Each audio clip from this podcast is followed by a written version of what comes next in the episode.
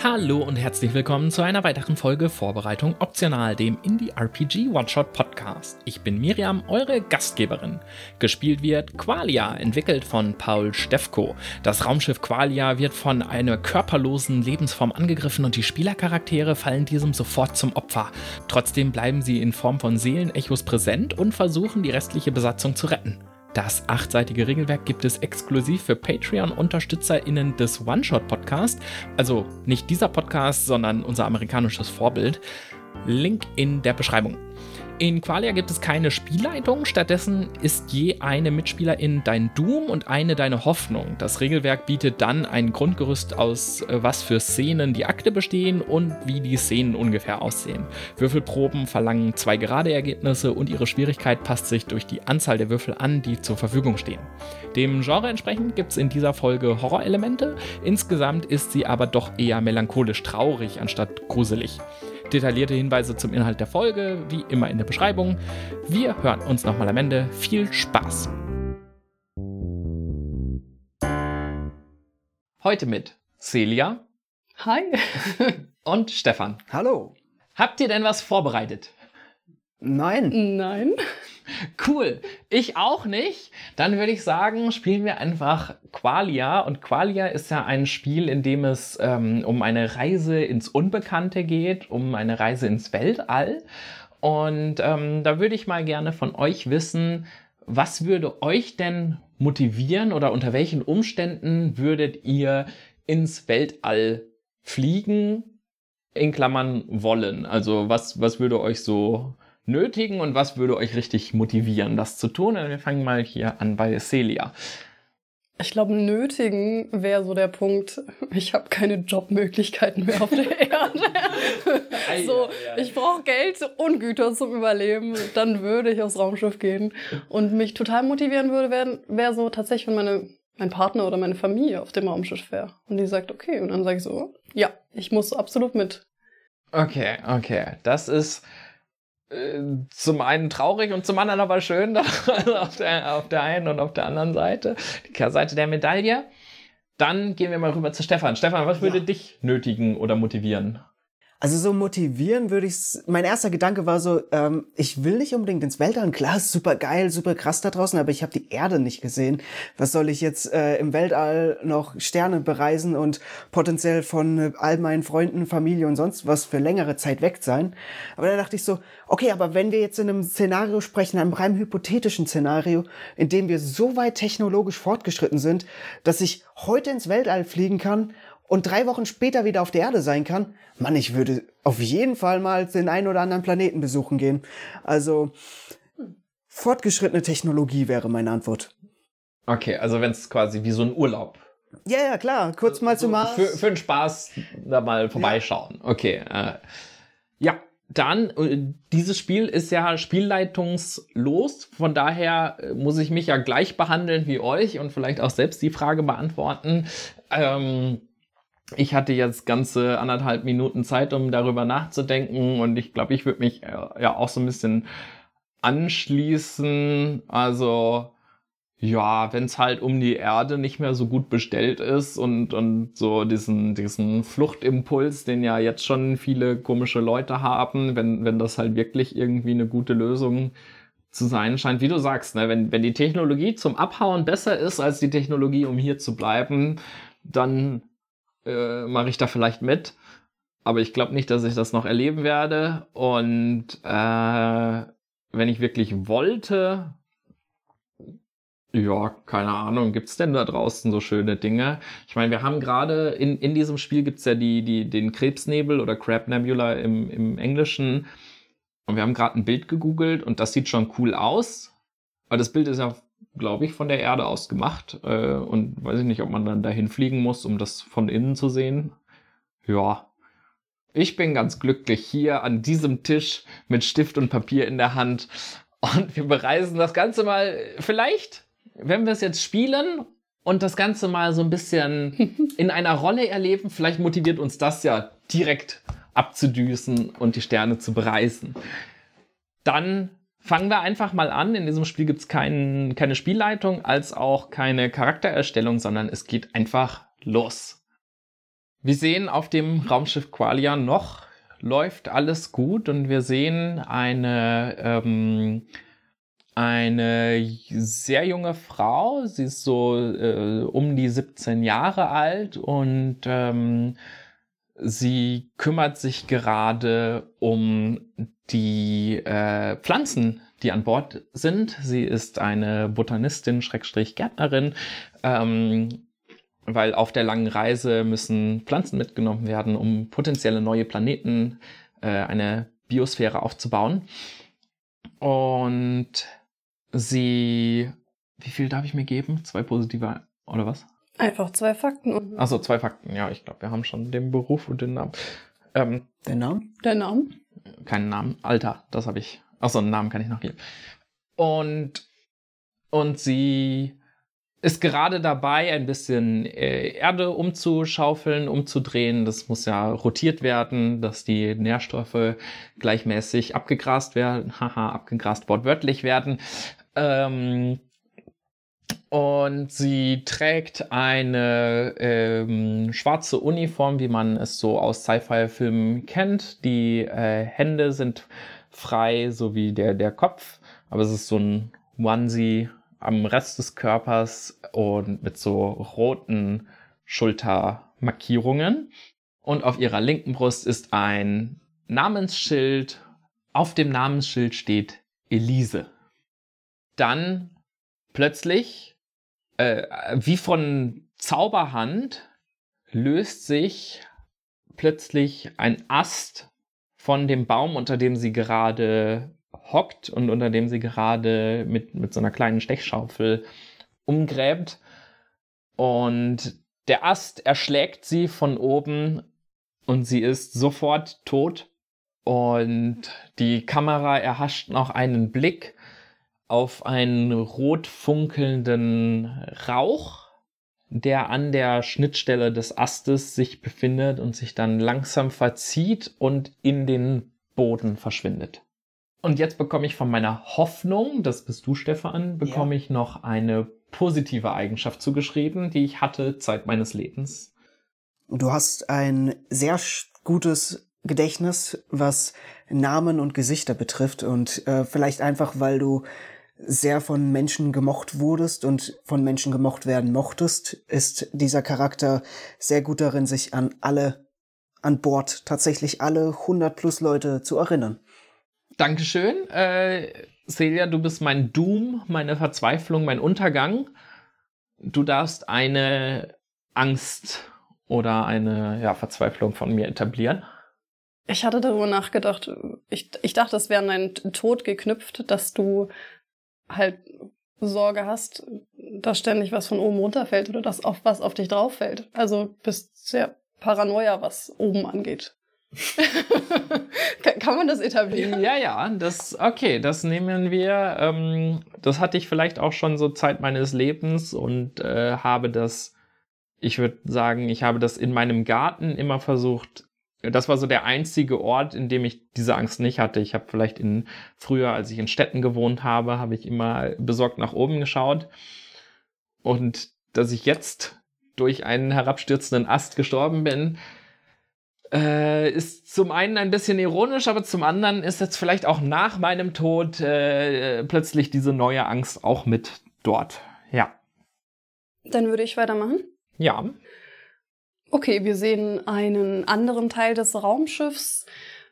Keinen direkten Raum, sondern einen ganz normalen Gang, wo einfach auch an der Seiten Paneelen sind, die abgenommen werden können, falls irgendwelche Reparaturarbeiten an Kabel einfach überarbeitet werden müssen. Und zu sehen ist äh, gerade eine Person, eine Frau, so um die 30, auch in einer schwarzen Uniform mit drei blauen Streifen an ihren Schultern, also einem, die Streifenanzahl gibt den Rang an, einen höheren Rang heißt mehr Streifen die gerade dabei ist, etwas an dem Panel zu reparieren. Ähm, genau. Die Kamera schwenkt auch vorne kurz, dass man die Hände sieht, die im Arbeiten sind und auch ähm, vorne die Brust. der Person mit dem Namensschild und unter der Bezeichnung Facility Manager ähm, steht noch der Vorname Ophelia. Genau. Während die ähm, Person, die Frau, ähm, deutlich mit Werkzeug unter dem Panel hantiert, ähm, sieht man auch, dass von der einen Seite wieder dieser rote Funkelrauch in Bild erscheint. Und während sie da mit einem Gerät an den Kabeln dran ist, hören wir auch ein Geräusche, die wohl durch den Rauch, durch, man weiß es nicht, einfach ähm, entstehen. Und man sieht sie zusammenzucken und umfallen. Tot umfallen. Nachdem du diese Geschichte gehört hast, was hat meine Hoffnung dazu zu sagen? Was hat deine Hoffnung dazu zu sagen? Ähm, als positive Eigenschaft würde ich Ophelia mitgeben, dass sie ähm, naja, das Interessante ist ja, dass sie recht ranghoch ist, Rang 3, aber trotzdem jetzt alleine hier diesen äh, Gang repariert hat. Ich denke, sie ist. Ähm, das liegt nicht nur daran, dass sie gewissenhaft ist, sondern auch daran, dass sie wirklich ausgezeichnet in gewissen Tätigkeiten, elektrischen Tätigkeiten ist. Also das ist vielleicht etwas, wo ein Anfänger sehr viel länger dafür bräuchte. Ophelia könnte dem das zuweisen, aber Ophelia hat selber einfach so viel Know-how, dass sie vieles gerne selber macht, weil sie, weil sie da so gut drin ist. Also eine gute Eigenschaft ist, dass ich selber Hand anleg. Technisch versiert bist. Technisch versiert und gewissenhaft. Nun ja, ähm, so gewissenhaft und technisch vertisiert du bist, hat das natürlich auch eine Ko Konsequenz daher, dass du ähm, sehr perfektionistisch bist und vielleicht auch manchmal ein bisschen Probleme hast, äh, Kontrollen, Kontrolle abzugeben und Aufgaben zu äh, delegieren. Also dein Perfektionismus steht dir manchmal auch im Wege. Was auch letztlich dafür gesorgt hat, dass ich allein im Gang an diesem Panel stand, diese Sache zu reparieren. Ja. ja. Weil ich wollte, dass es richtig gemacht wird. Genau. Dann gehen wir rüber zum letzten Charakter. Ja, alles klar. Wir sehen, mein Charakter, ähm, anders als eurer Charakter, ist sein, sein, seine Uniform eher graulich. Und ähm, entsprechend sind äh, seine, hat er einfach nur weiße Schulterblätter als Farbe. Wer sich auf dem Schiff etwas auskennt, weiß, dass er zu den medizinischen oder auch den medizinischen Forschungskräften gehört. Solange wir nämlich noch nicht Land angelegt haben, bin ich genauso im medizinischen Dienst integriert wie die nicht forschenden Mediziner. Meiner Meinung nach war es eine gute Investition. Ähm, ein Live-Scan-Gerät in jedes Individuum, jedem Individuum zur Verfügung zu stellen.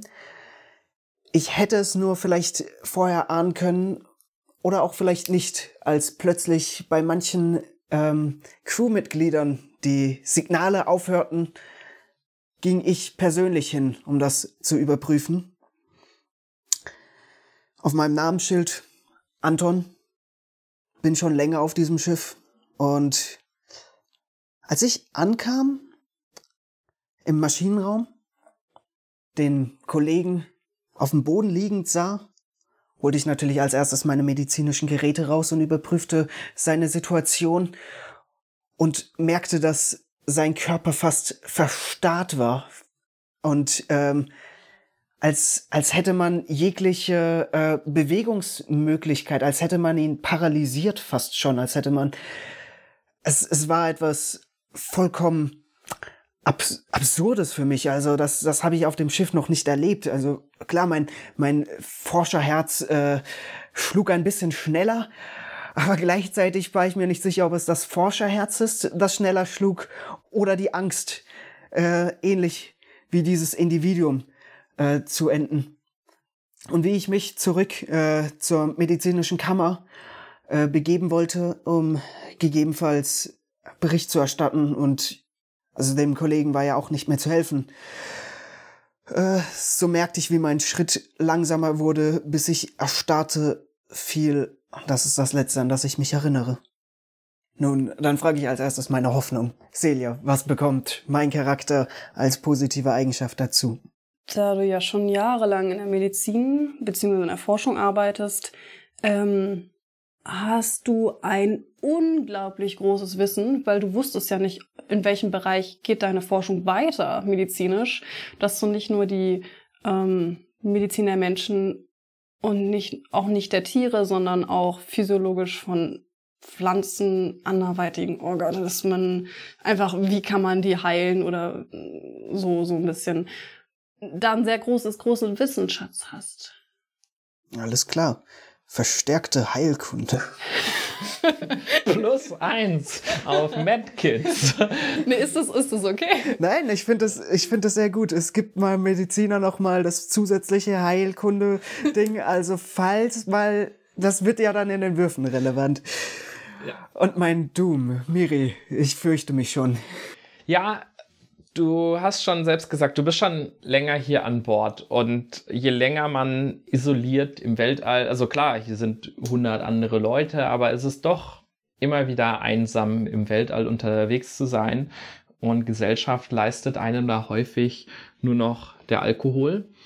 Und äh, dem bist du dann eines Tages mal verfallen. Und du konntest dich dann nicht mehr von ihm lösen. Du hast es probiert, aber hast dann gemerkt, dass deine Hände zittrig, zittrig wurden und äh, hast dann gemerkt, dass du deine, also wenn es ernst wird, dass du deine Arbeit nur noch äh, verrichten kannst, wenn du ein bisschen was getrunken hast. Und ja, das ist zu einem langfristigen Problem geworden. Akt 2 beginnt und Elise merkt, dass sie nicht ganz so tot ist, wie sie dachte. Oder dass der Tod anders ist, als sie es erwartet hat. Sie schwebt körperlos über ihrem Körper, der unter ihr liegt, begraben unter einem großen, dicken Ast. Und sie ist eine, sie, sie kann sich selber wahrnehmen in ihrer jetzigen Form als eine schwach matte Wolke aus grünem Nebel mit kleinen Funken in ihr und sie ist ein Echo ihrer selbst, ein Seelenecho, losgelöst von dem, was sie war, mit leichten Erinnerungen. Sie erkennt sich selber auf dem Boden wieder und sie weiß noch ungefähr, was in ihren Momenten vor dem Tod passiert ist. Und sie beginnt die Gänge entlang zu gleiten. Sie verlässt diesen botanischen Garten äh, raus auf einen der ähm, Hauptgänge? Raus auf einen der Hauptgänge, bis sie an der rechten Wand einen äh, Lüftungsschacht erspäht, der diese monotone graue Wandbedeckung ähm, unterbricht und an diesem Lüftungsschacht erinnert sie sich plötzlich an etwas. Und zwar erinnert sie sich an einen Tag, als die Lüftungen ausgefallen waren auf Qualia und äh, die Pflanzen drohten einzugehen durch die äh, Kälte, die sich damit sehr schnell ausbreitete, wo sie dann persönlich zu der obersten Aufseherin ihres ähm, Flügels in Sachen Mechanik und äh, Luftventilation ging. Und das war die Ophelia. Und sie erinnert sich zurück an das Gespräch und wie schnell Ophelia äh, Einsicht zeigte und wie schnell sie sich dafür einsetzte, ähm, zumindest einen Notfallstrom umzuleiten, um im botanischen Garten äh, die Temperatur wieder einzufangen. Und ähm, dann haben sie so gemeinsam Elise und Ophelia die Pflanzen retten können. Und sie treibt weiter durch die Gänge auf der Suche nach einem Zeichen von Leben. Einige Meter weiter, auch auf dem Hauptgang, ähm, erwacht auch das Bewusstsein von Ophelia, die zuerst vollkommen irritiert äh, ist, was passiert ist. Und das, damit kommt sie gar nicht klar. Als äh, äh, Perfektionistin mit großen Ansprüchen muss sie immer wissen, was gerade passiert. Und das ist absoluter Horror, gerade hier zu sein und nicht zu wissen, was passiert ist. Ähm, sie schaut sich um und erinnert sich auch wieder so an die letzten Umstände und sieht erschreckend, wobei sie ist dann nicht mehr erschreckt, als sie sich am Boden sieht, weil alles hat eine Begründung. Sie ist erleichtert, sie kann das einordnen.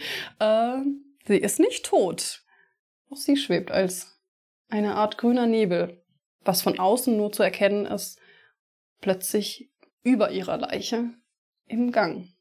Während sie so drüber nachdenkt oder fängt auch ihr Nebel so ein bisschen an mehr zu blitzen, ähm, denkt sie, es, das ist fast, fast so schlimm wie damals. Und ihr kommt eine Erinnerung, wo sie ähm, einer aus der medizinischen Forschung, so ein älterer ähm, Anton, mal gefragt hatte, der wollte ähm, Panels für alle Lebensvitalsignale da erstellen, um, um irgendwas auf, keine Ahnung, irgendwas ähm, Informationen zu sammeln und ähm, sie einfach gar nicht damit klarkam, dass als neues System mit ins große System des Raumschiffes integriert werden sollte, ähm, was außerhalb ihrer Kontrolle lag. Und sie weiß noch, wie sie heftigst mit Anton in einen Streit Auseinandersetzung geraten ist, ähm, ob das wirklich notwendig ist äh, und er das nicht anders machen kann und warum alles, äh, warum das jetzt noch mit hinzukommen muss. Und er aber sie letztlich überzeugen konnte. Und das war ein sehr gutes Argument, dass sie äh, mit diesen Panels, die er erfunden hat, wo sie einfach nur technisch das alles noch mit ins Hauptsystem einfügen musste, äh, noch mehr unter Kontrolle halten kann, was so stattfindet. Äh, und seitdem, ja, die, sie wusste, wer dieser Anton ist. Der nächste Moment, wo mein Bewusstsein wieder zu sich kam, war ich losgelöst von meinen körperlich, von meiner Körperlichkeit. Ich fühlte nicht wie, mich nicht wie zuvor. Und ähm, es dauerte nicht lang, bis ich meinen toten Körper starr am Boden sah. Sehen ist dafür vielleicht auch ein falsches Begriff. Es ist eher eine Art der Wahrnehmung. Mein ganzes medizinisches Verständnis fühlte sich für einen kurzen Moment über den Haufen geworfen, als ich dort als körperloses Wesen ähm, dennoch die Welt um mich herum ähm, erspähte. Zwar hatte ich als körperloses Wesen, als Geist, als Seelenecho keine Verantwortung mehr. Aber am Ende des Tages war es doch die Neugier, die mich zu der nächsten Stelle brachte, wo ich auch ein Signal zu enden erwarten schien. So führte es mich in einen Garten und ich sah einen leblosen Körper, erschlagen von einem Mast. Es dauerte einen Moment, bis in meinem Gehirn, das schon lange nicht mehr existierte, in meinem Verstand und damit auch in meinem, was mich schon wieder verwirrte, äh, Wesen, Erinnerungen aufschwappten. Eine Erinnerung kam zu dieser Person auf dem Boden. Es war Elise. Sie war recht jung, eine Botanistin. An sich habe ich mit den äh, Pflanzenhütern auf dem Schiff weniger zu tun. Doch sie war sehr, auch sehr lehrbegiebig und ließ sich auch hier und da mal im medizinischen Feld blicken. Dass ich sie nicht verscheucht habe, äh, lag wohl daran, dass sie mich irgendwo an meine Tochter erinnerte, die ich auf der Erde zurückgelassen hatte. Sie könnte, sie wäre jetzt wahrscheinlich etwas älter. Aber so Pi mal Daumen war, wirkte sie ein wenig wie sie. Ich habe gehofft, ihr viel Verständnis mitgeben zu können über die Heilkunde, die Pflanzen und wie man diesen Organismen das Beste tun kann. Dass sie jetzt tot ist, auch wenn ich als körperloses Wesen keine Emotionen mehr haben sollte, bedrückt es mich dennoch. Nun, für mich gab es nur eine Lösung, nur eine vernünftige Sache jetzt zu tun, auch dem letzten fehlenden Signal nachzukommen. Und so folgte ich meiner Spur, meinem, meinem Instinkt in den Hauptgang. Und auch dort sah ich einen alten Bekannten. Eine alte Bekannte. Ophelia. Von den wenigen Leuten hier auf dem Schiff kann ich sicher sagen, sie war eine der Personen, die ihren Job ernst nahmte und mit gutem Gewissen wirklich gute Arbeit leistete. Auch sie lag tot auf dem Boden. Aber nahe ihres Körpers fast ein Gang weiter. Ein grüner Schimmer in der Luft. Meine Form bewegte sich darauf zu. Ich habe keine Möglichkeit zu sprechen, doch mein Seelenecho verlangt es zu sagen, hallo. Ophelia, wie ich gerade den Gang weiter entlang geschwebt bin, um mir mehr den Überblick zu verschaffen, was alles stattgefunden hat oder wie ich weiter überhaupt vielleicht jemals äh, was tun kann, ähm, merke plötzlich, wie kein Ton, eine Welle, ähm, ein Hallo von hinten. Auf jeden Fall einer anderen Seite, wo mein Fokus gerade darauf gerichtet ist, zu mir her vibriert wird. Ähm, und ich wende meinen Fokus in die Richtung und sehe einen anderen grünen Nebel. Hallo, guten Tag. Grüße ich zurück. Nun, das mit der Kommunikation scheint ja wohl zu funktionieren. Auch wenn's mir ein Rätsel ist. Ähm, ich schätze, was ein Tag, was für ein Arbeitstag, äh, auch gestorben? Ja.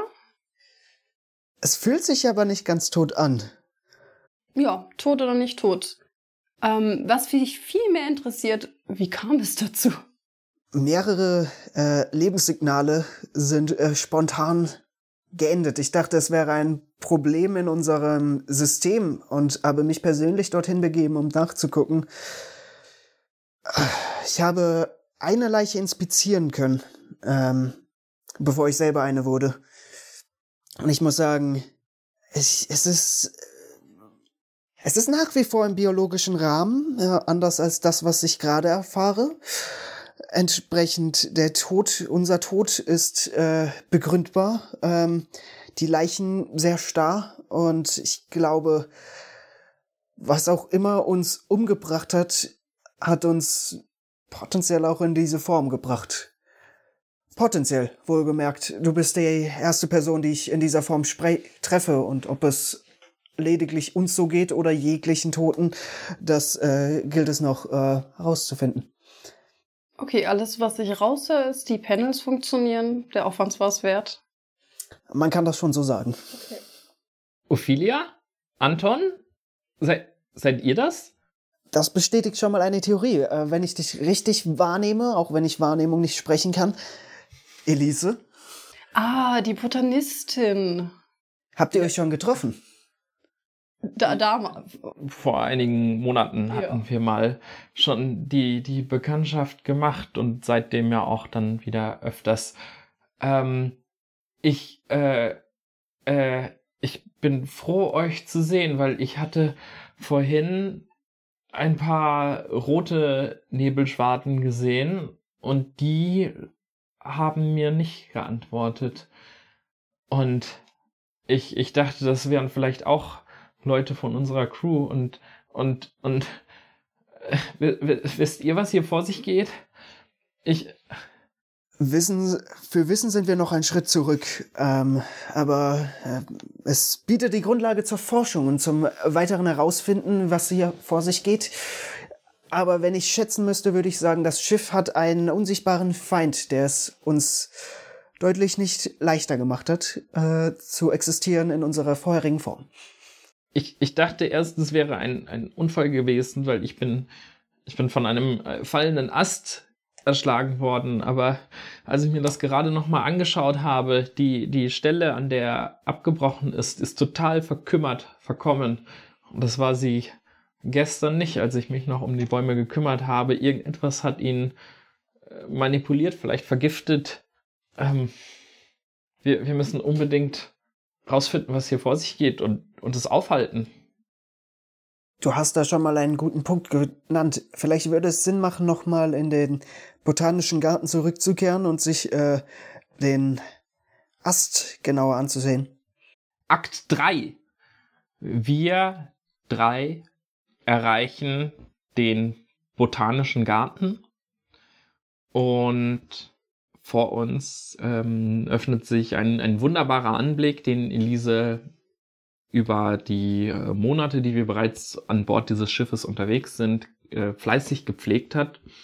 Es ähm, gibt so ziemlich jede Art, die wir auf der Erde auch kennen, ähm, haben wir mitgenommen hier an Bord der Qualia. Es gibt äh, große Bäume, aber es gibt auch kleines Gestrüpp und wunderschöne Pflanzen äh, und Gras und ein äh, und ein künstliche, eine künstliche Sonne an der Decke beleuchtet das Ganze. Wir sind also in diesem neuen Raum. Dieser, dieser Baum von vorhin, äh, ich sehe es jetzt auch, das, das rote Schimmern scheint ihn ja komplett fast entlang der Äste, entlang des Stamms zu, zu, zu um, umhüllen. Lässt sich sowas reparieren? Ophelia denkt immer nur so, als wäre alles eine Maschine, wo man nur mit den richtigen Knöpfen drehen muss, um das wieder funktionieren machen zu können. Handelt es sich hierbei denn um ein Gasleck? Wie gesagt, also ich habe vorhin schon diese roten Nebelschwaden gesehen. Sie haben mir nicht geantwortet, aber sie scheinen sich anders zu verhalten als Gase. Ich würde einen Schritt für die Wissenschaft wagen und äh, sollte es mein endgültiges Ende sein, bitte ich euch darum, ähm, kümmert euch um das Schiff. Und Anton in seiner grünen Gasform, in seinem Soul, Soul Echo, äh, tut, als hätte ein Arm versuchen, sein, sein Wesen auf diesen Baum zur Berührung zu führen. Und es scheint keinen Unterschied zu machen. Weder im Positiven noch im Negativen. Es ist als, als würde er an mancher Stelle vielleicht das Rotschimmern wegdrücken, aber sobald er seinen Arm zurückzieht, als würde sich das, das Wesen, das dieses, diesen Baum gerade potenziell zerfrisst, ähm, fast wie ein Schleim fühlt es sich an, als ich da reindrücke und mit Widerstand wieder rausgedrückt werde. Anton, Anton, geh da weg. Ich glaube, dass, dass es zerfrisst den Baum. Die, die, die Rinde wird trocken und brüchig. Und ich, äh, ich sehe, wie, wie der Baum langsam seine Farbe verliert und äh, die, die Blätter abwirft, äh, als, als würde es Herbst werden. Sie, sie fallen vom Boden, doch sie sind äh, teilweise noch, noch grün. Ähm, und der Baum äh, verkümmert und es, es knarzt, als das Holz sich verformt und langsam in sich selbst zusammensackt. Und wie der Baum so zerfällt, fällt auch ein weiterer Ast durch mich durch. Es scheint, dass äh, die Physikalität uns auch relativ nichts anhaben kann. Oh, eine wunderbare Fähigkeit. Dem muss ich mehr auf den Grund gehen. Was, was meinst du, Ophelia? Dass uns Dinge, die uns im Leben etwas anhaben konnten, in unserer jetzigen Form nichts tun. Weder dieser komische Nebel noch nichts kann mich aufhalten. Und Ophelia macht sich direkt auf, äh, ungehindert durch die nächstgelegene Wand zu gehen, zu schweben ihre Form dahin zu bewegen. Und selbstsicher ähm, schwebt sie einfach hindurch, ohne eine Spur zu hinterlassen. Ähm, o Ophelia, Anton, hast du das gerade gesagt?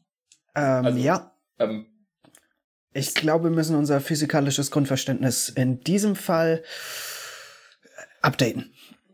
Wir sollten wir uns trennen? Anton, du bist ja der Erwachsene. Ähm, haben wir einen, gibt es einen Plan? Gibt es ein, eine Notfallprozedur für wenn man tot ist und als Nebelschwartenwolke noch an Bord ist? Es gibt grundsätzlich für die meisten Szenarien einen Notfallsplan. Ähm, in diesem Fall gibt es, glaube ich, keinen. Auch Ophelia kommt wieder durch die Wand zurück, da sie alles erfahren möchte, was noch stattfindet und kein Plan existiert. Ah, gut, dass du auch wieder da bist. Ähm, grundsätzlich haben wir bisher noch keiner lebenden Person begegnet. Wir sollten vielleicht sicherstellen, dass es A, lebende Personen gibt B, wie unsere Kommunikationsmöglichkeit mit diesen steht und C, den Captain alarmieren, falls uns das in irgendeiner Art und Weise möglich wäre, falls wir überhaupt mit ihnen kommunizieren können und was auch immer das ist. Und meine, mein Echo schwingt rüber zu, zu dem äh, roten Alien Gas Staubfunkel sollten wir auf keinen Fall alleine lassen, ist das falsche Wort. Ich glaube, ob wir wirklich hier einen Einfluss haben, tun lassen, was es tun möchte. Wir müssen es aufhalten. Im Auge behalten. Exakt. Ja, Vielleicht aufhalten. auch. Falls wir da überhaupt einen Spielraum für haben. Ich, ich, ich gebe Anton komplett recht. Ich glaube, wir, wir müssen, wir müssen äh, Überlebende finden, den Captain alarmieren, also alle, die noch leben, in Sicherheit bringen und einen, einen Plan finden, das, das aufzuhalten. Sollten wir uns aufteilen und wir treffen uns, sagen wir, in einer Stunde wieder hier. Falls es dann noch ein hier gibt. Ja. Hoffen wir, dass uns so viel Zeit schickt. Und okay. Ophelia macht sich wieder auf durch die Wand, durch die sie eben geschwebt ist. Das ist schon beeindruckend. Also ich weiß nicht, können wir das auch oder? Ich, ich will, ich glaube, ich bin noch nicht bereit dazu, sowas auszuprobieren. Ich würde auch eher die Türen. Und Elise und Anton verlassen den botanischen Garten durch die Tür. Ähm, auf dem Weg äh, raus aus dem botanischen Garten äh, kommt Elise an ihrer, an ihrer eigenen äh, Zelle vorbei oder an ihrem eigenen Raum.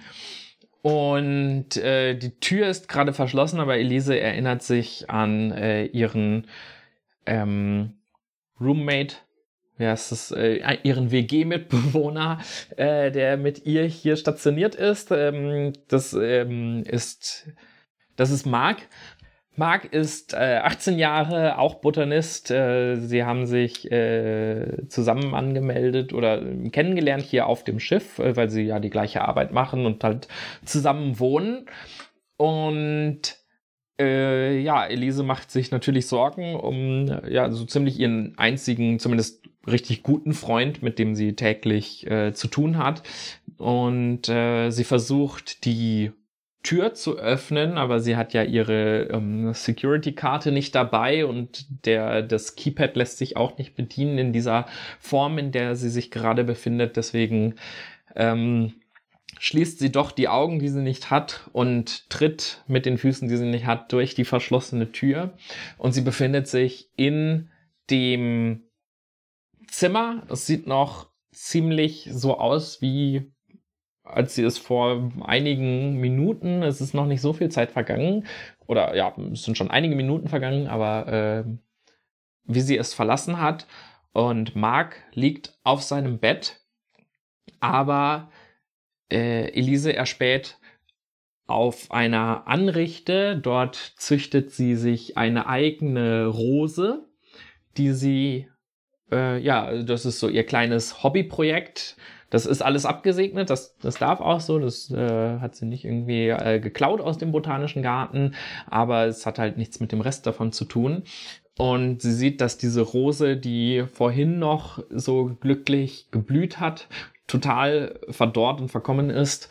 Und ähm, sie weiß schon, dass die Kuppel, in der sie sitzt, hat einige äh, Gase, die das ähm, Leben dieser Rose begünstigen. Die Rose ist nämlich nicht eingepflanzt, die hat keine Erde. Sonst zieht sie alles aus, den, aus der Luft oder also aus den Gasen um sie herum.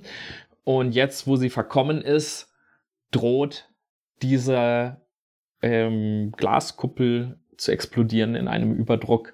Äh, und der Mark schläft eben in, in diesem Raum. Das könnte für ihn gefährlich enden. Und sie ja, entschließt sich, Mark helfen zu müssen. In meiner Verzweiflung wende ich mich an meine Hoffnung. In deinem Kopf grübelt es und grübelt und äh, du äh, fragst deine innere Hoffnung danach, ähm, wie könntest du ihm helfen?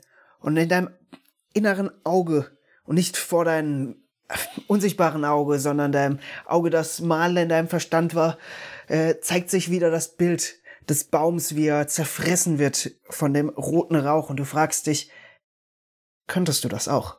Könntest du die Pflanze vielleicht in einer Gasform so manipulieren, dass die Situation sich entschärfen kann? Ich, ich spüre auch, dass ich eben in dieser neuen Form vielleicht auch ein, eine Möglichkeit habe, das, mein pflanzliches Wissen zu nutzen und das Leben um mich herum zu manipulieren.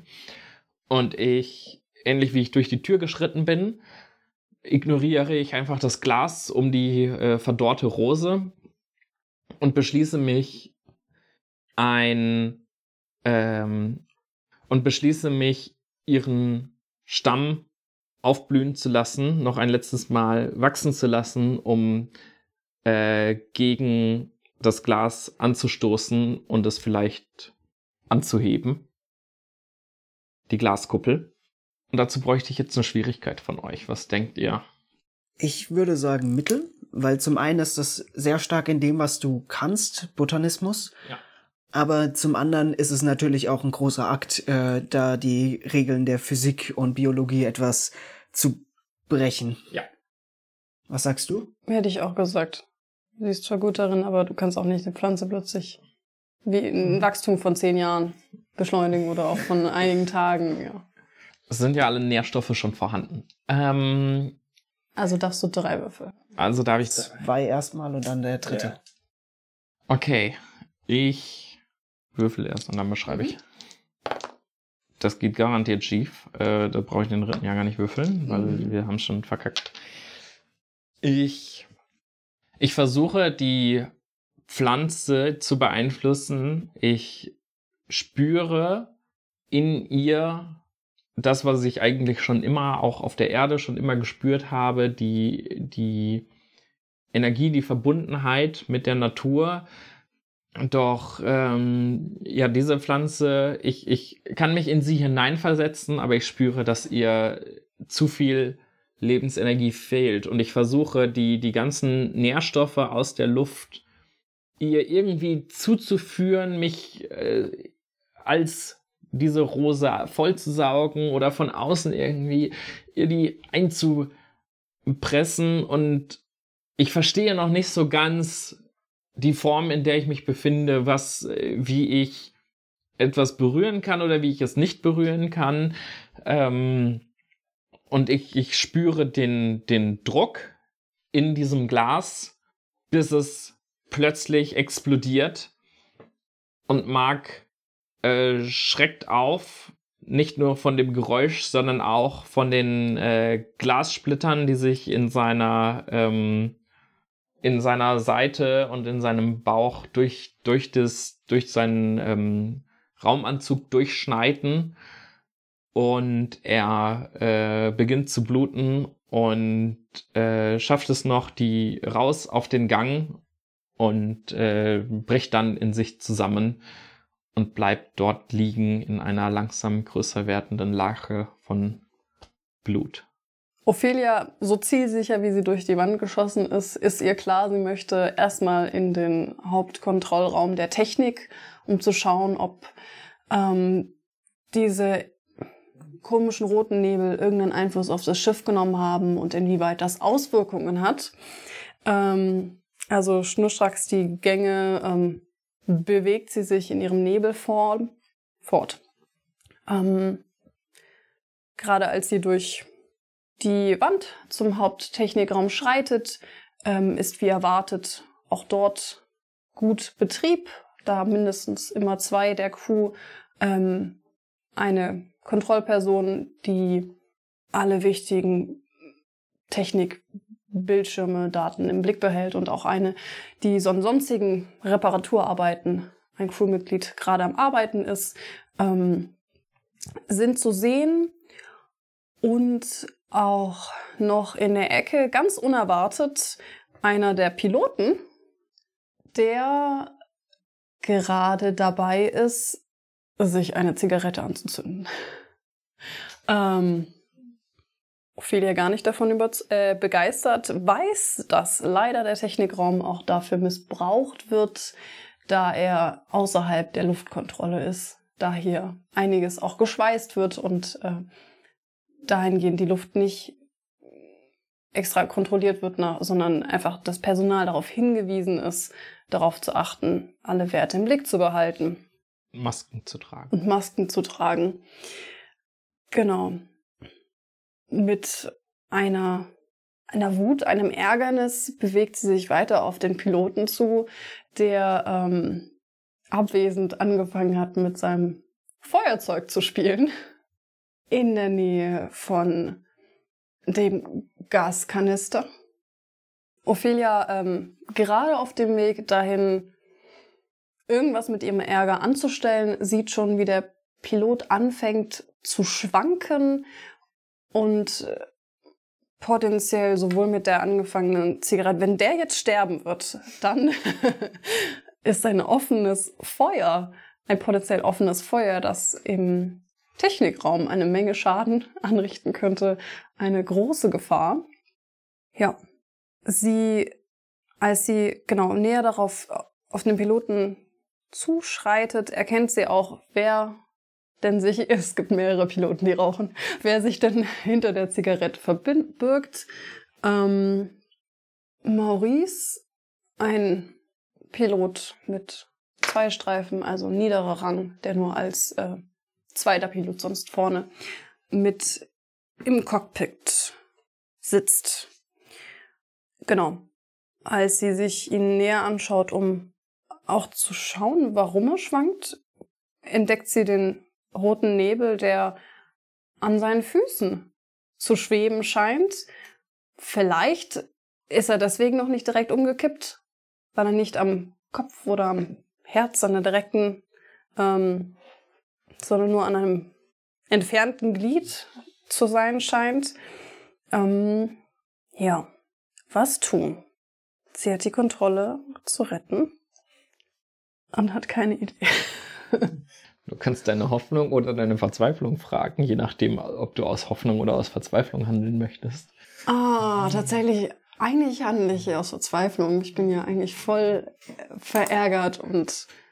Also ich bin mir sicher, dass irgendwelche elektronischen Alarmiergeräte auch hier vor Ort sein könnten, dessen Standort du wahrscheinlich gut kennen würdest und ihn vielleicht aufschrecken könnten.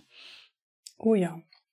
Also, als Ophelia in ihrer Verzweiflung sich umschaut, um ähm, zu schauen, was ist denn alles gerade in diesem Umfeld, an dieser Ecke. Sie erinnert sich äh, oder sieht sofort, dass ein Warnpanel, was die Luftwerte betrifft, das auch mit Strom betrieben ist, auch an dieser Ecke zu finden ist, so wie in jeder Ecke des Raums. Ähm, und sie schwebt darauf zu, um hoffentlich dieses auszulösen. Ich würde sagen, die Schwierigkeit für dich wäre einfach, äh, das ist gut machbar. Also Schwierigkeitsstufe 4, wenn wir nach dieser Tabelle gehen. Mhm. Stimme ich auch zu. Also das kannst du. Das Interaktion mit der Welt ist wahrscheinlich, was es daran hindert, eine 5 daraus zu machen, aber ansonsten ist es halt total in deinem Feld. Okay. Dann würfel für uns. Cool. Oder für dich. Dann äh, werfe ich jetzt. Zwei Stück erstmal. Zwei Stück. Was passiert? Sie müssen gerade sein. Und instant. Hat direkt geklappt. Direkter Sieg. bin ich deine Hoffnung? Ich ja. bin deine Hoffnung. Ich sag dir gleich noch, wie das in, halt generell cool ist. Aber du beschreibst selbst. Also zielsicher schwebt Ophe äh, der Ophelia-Nebel, das Ophelia-Echo auf das äh, Luftkontrollpanel in dieser Ecke zu. Und äh, so zielsicher, wie sie durch Wände geschwebt ist, schwebt sie auch durch das Sicherheitsglas direkt in den Kasten und äh, weiß auch schon, welches von den Kabel sie anvisiert, um da einmal reinzufahren. Mit ihrem ganzen Wesen quetscht sie sich oder verbindet sie sich mit diesem Kabel, was dem Ganzen ein Überladung, Kurzschluss gibt und ein direktes Warnsignal durch Töne auslöst und Biepen. Töne und Piepen. Töne und Piepen.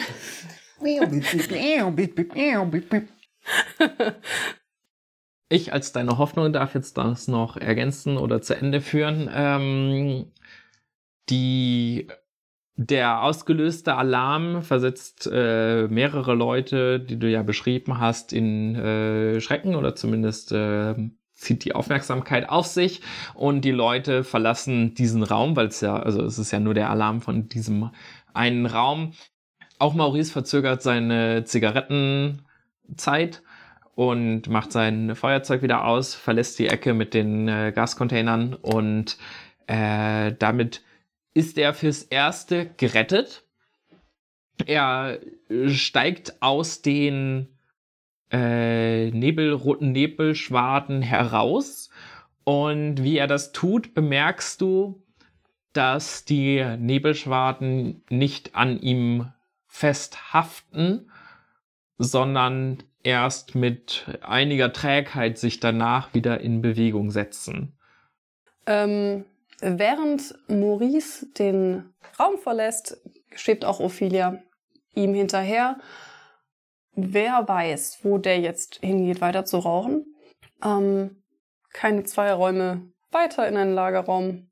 Ähm, in, in das Gaskanisterlager. Nein, in ein Tuch, in einen Lagerraum mit Kisten. Klamotten. Klamotten. Lagerraum. Setzt sich der Pilot um dieses, diese, diese Sirenen kannte er sonst nicht so gut, um sich kurz zur Ruhe zu setzen. Er zündet nicht nochmal die Zigarette an und Ophelia ist sehr erleichtert, kann ähm, dieses ähm, spontane Reagieren auf Notsignale sehr gut nachvollziehen. Auch sie ist jedes Mal ähm, in Schock versetzt, wenn etwas leuchtet, auch wenn sie dann direkt in auch in Tat treten muss, aber es ist immer ein gewisser Kontrollverlust. Also sie kennt das sehr gut und in diesem Moment fühlt sie sich sehr stark mit dem Maurice verbunden. In dieser Verbundenheit, das ist nicht einfach ein Gefühl von Empathie, was wir sonst vielleicht auch alltäglich äh, empfinden können. Ähm, es ist auch, dass Maurice gerade knapp dem Tod entwischt ist. Nicht nur dem, dem Tod, sondern auch einer, einer übernatürlichen anderen Kraft, einem roten Nebel. Und äh, er teilt oder es teilt sich mit Ophelia eine Erinnerung von Maurice, äh, einen, einen schönen Moment, den er mit sich trägt. Und es ist ähm, die Erinnerung an äh, seinen Ehemann unten auf der Erde, den er zurücklassen musste, um diese Mission anzutreten. Daniel, hat er zurückgelassen und Ophelia sieht so, als, als würde sie es gerade jetzt selbst erleben, aus der Sicht von Maurice, wie er sich verabschiedet, wie sein Blick verschwommen wird von einer Träne, die sich in seinem Auge formt. Er umarmt äh, Daniel und ähm, sie versprechen sich gegenseitig, dass sie sich wiedersehen werden. Es ist eine ungewisse Zukunft, in die sie sich beide begeben, äh, denn, denn diese Reise der Qualia ähm, ist angesetzt für mehrere Jahre. Das könnte also vielleicht das letzte Wiedersehen sein. Und diese Erinnerung äh, bedeutet Maurice so viel, dass er sie jetzt mit dir teilt. Noch auch andere Erinnerungen schwappen in dein Wesen über. So wie er die Zigarette in der Hand anstarrte, äh, kommt auch die Erinnerung, wie er sie aus der Packung holte und die Erinnerung schwackt zurück. Und du siehst es fast bildlich vor dir, wie Maurice gerade zur Schnecke gemacht wird von seinem Vorgesetzten, der ihm mal wieder wegen all den Kleinigkeiten, wegen all den Fehlern, die er sich im Beruf erlaubt, eine Standpauke haltet. Und das nicht in der nettesten Art und Weise und nicht im nettesten Tonfall. Du, du merkst, auch wenn in fast in cutartigen, friesartigen, in, in kurzen szenischen Momenten, wie das ein Pattern in seinem Leben ist, sein Stress, seine Frustration, all die negativen Emotionen, die andere ihm aufgetragen haben, mit einer Zigarette zu verbrennen.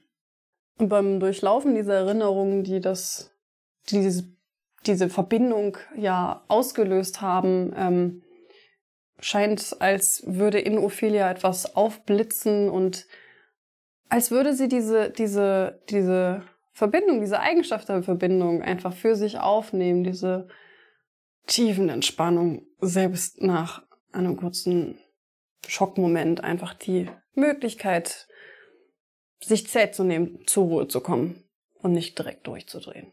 Als neue Stärke Stressmanagement. Anton schwebt äh, durch die Gänge. Sein Ziel ist für ihn eindeutig klar, es ist der Communication Hub. Sein erster Gedanke war es natürlich, ähm, den Captain direkt zu kontaktieren. Aber im Communication Hub sollte das zum einen möglich sein und zum anderen die Nachricht über diese Aliens weitergeleitet werden. Aliens ist natürlich für ihn eine Annahme. Er weiß nicht, ob das Wesen nicht schon von der Erde aus auf dem Schiff war und nun jetzt erst aktiviert worden ist.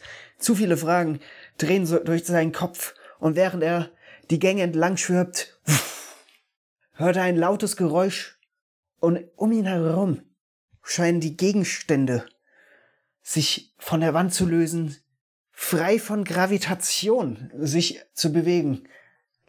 Er weiß, dass das Wesen wird wahrscheinlich ein weiteres Opfer gefunden haben. Ein Opfer, was zuvor die Rolle hatte, genau einen solchen Fall zu unterbinden. Und wie er gedanklich in seinem Chaos ist, schwebt er durch die Tür in den Kommunikationshub. Und während ich so durch die Tür schwebe, sehe ich, ähm, sehe ich Noel, die ähm, Kommunikationsoperatorin Nummer eins, könnte man sagen. Ähm, eins von eins, wohlgemerkt. Ähm, auf so, auch einem so großen Schiff ist die Rolle der Kommunikationsoperatorin äh, nicht so groß besetzt. Hilflos in der Luft zappeln, wie auch die Gravitation ihr jeglichen Halt genommen hat.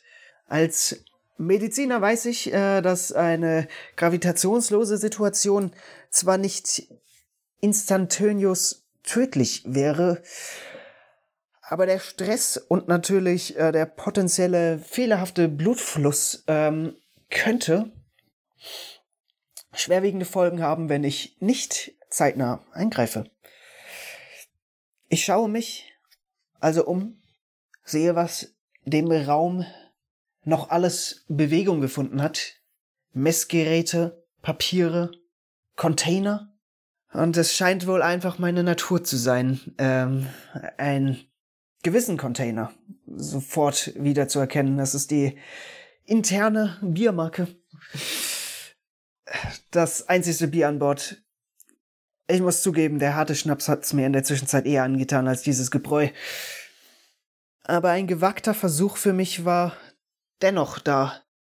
Denn ich weiß, wenn das Gravitationssystem abstürzt oder unser Rechner eine Fehlerleistung macht, würde er zurück in einen ursprünglichen Status booten und mit etwas Glück, ich muss das einfach probieren.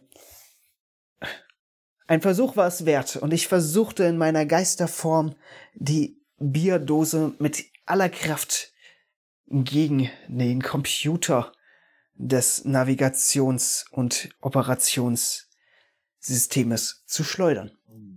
Versuchst du den zu zerstören, damit der sich dann neu startet? Ich versuche Bier da reinzubekommen, dass es einen Neustart bewirkt. Ein Kurzschluss und dann einen Neustart bewirkt. Okay. Mm. Ich, ich setze da ein bisschen auf meinen Alkoholismus, ja. aber ich weiß nicht, ob das wirklich den Unterschied macht. Ich glaube, der hilft da nicht wirklich. Und als Mediziner, also ich hätte gesagt, ich hätte eine, ja, vielleicht sogar einfach nur eine 2 gegeben. Ich hätte auch gesagt, fast schlecht Mittel, aber wir können ja noch nicht mit Gegenständen interagieren, auch wenn du.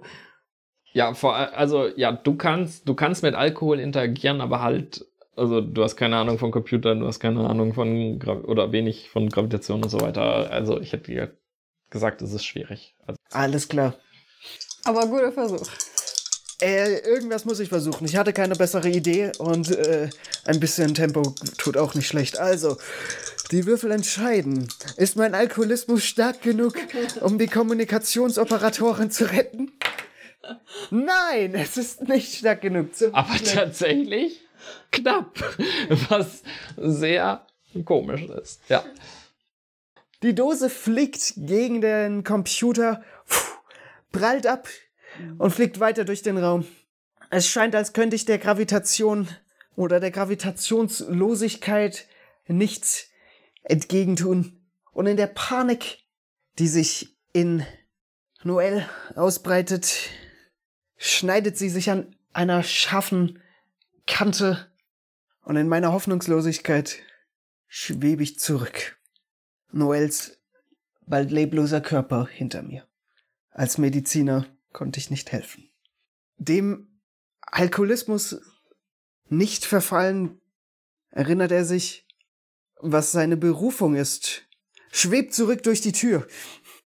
Eine Blutung muss gestillt werden, äh, mit viel gestoppt werden, mit viel Druck und einem Verband Papier. Und in einer Handbewegung, als wäre er in einem Operationssaal, schaffte einen improvisierten Verband. Und Kompresse. Heißt es Kompresse? Ist Kompresse zum Kühlen oder ist Kompresse zum... Ist okay, wir müssen es nicht genau. Wir müssen es nicht benennen. Okay. Was sagt ihr? Wie gut ist meine improvisierte Heilkunde? Also eine Schwierigkeit von gut aufgrund deiner äh, medizinischen Ausbildung. Also wenn ich schon erhöhte Heilkunde von meiner Hoffnung bekommen habe, dann sollte das schon mindestens gut sein. Okay, dann darfst du bis zu vier Würfel würfeln. Gucken wir da mal an. Dann bin ich auch zufrieden. Ich brauche nur zwei. Tatsache, sofort geschafft. Zwar meinem Alkoholikers, zwar mal ist der Alkohol mir nicht gesonnen, vielleicht zum Besseren, doch mein Mediziner-Dasein scheint mir gut zu liegen. Zwar konnte ich nicht die Gravitationslosigkeit lösen, aber äh, in Noel, Noels Verletzung stillen und zumindest ihrem Geist etwas, äh, ihrem Geist etwas Ruhe geben, was vielleicht bereits reicht, äh, um sie aus einer potenziellen tödlichen Situation hier hinaus zu befördern. Und wie, äh, wie ich mich mit der mit meiner Patientin, wie ich meine Patientin versorge, fühle ich die Urverbindung in mir drin zwischen Arzt und Patientin. Und wie ich so über sie wache, kommen mir Erinnerungen aus ihrem Leben. Eine positive zum Beispiel? Eine der schönsten Sachen für Noelle als Kommunikationsoperatorin ist, dass sie einiges mitbekommt. Es ist nun mal so, dass auf dem Schiff nicht jeder mit jedem frei kommunizieren kann. Sonst würden, ja, würde viel zu viel stattfinden und es gibt einfach ein paar Sicherheitsordnungen ähm, und so Ränge, die da Ordnung reinbringen. Aber sie hat zum Glück die Möglichkeit, auch die Freigabe in Not besonderen Situationen da Freigaben freizuschalten. Und das Allerschönste, was ihm am allermeisten Freude bereitet, ist, wenn Geburtstagsglückwünsche oder Liebesnachrichten über die Kanäle durchgegeben werden. Und ähm, sie erinnert sich noch an eine ganz besondere, wo Martin, einer aus der Schiffsküche, seiner liebsten Corinne, die in der Hauswirtschaft. Fragst du uns oder sagst du das? ähm, Hauswirtschaft tätig ist ähm, und gerade im zweiten Raum des Cockpits zuständig eingesetzt war, ähm, zu ihrem zweiten Hochzeitstag eine Liebesbotschaft überbringen wollte. Und aber auch negative Erinnerungen teilen sich mit mir. Ähm, Noel hat eigentlich die, die Ausbildung, also die, die Weiterbildung, die schulische, universitäre, akademische Ausbildung als Kommunikationsoffizierin äh, abgeschlossen, weil Kommunikation für sie selbst in dem Leben, in ihrem Leben immer sehr wichtig war.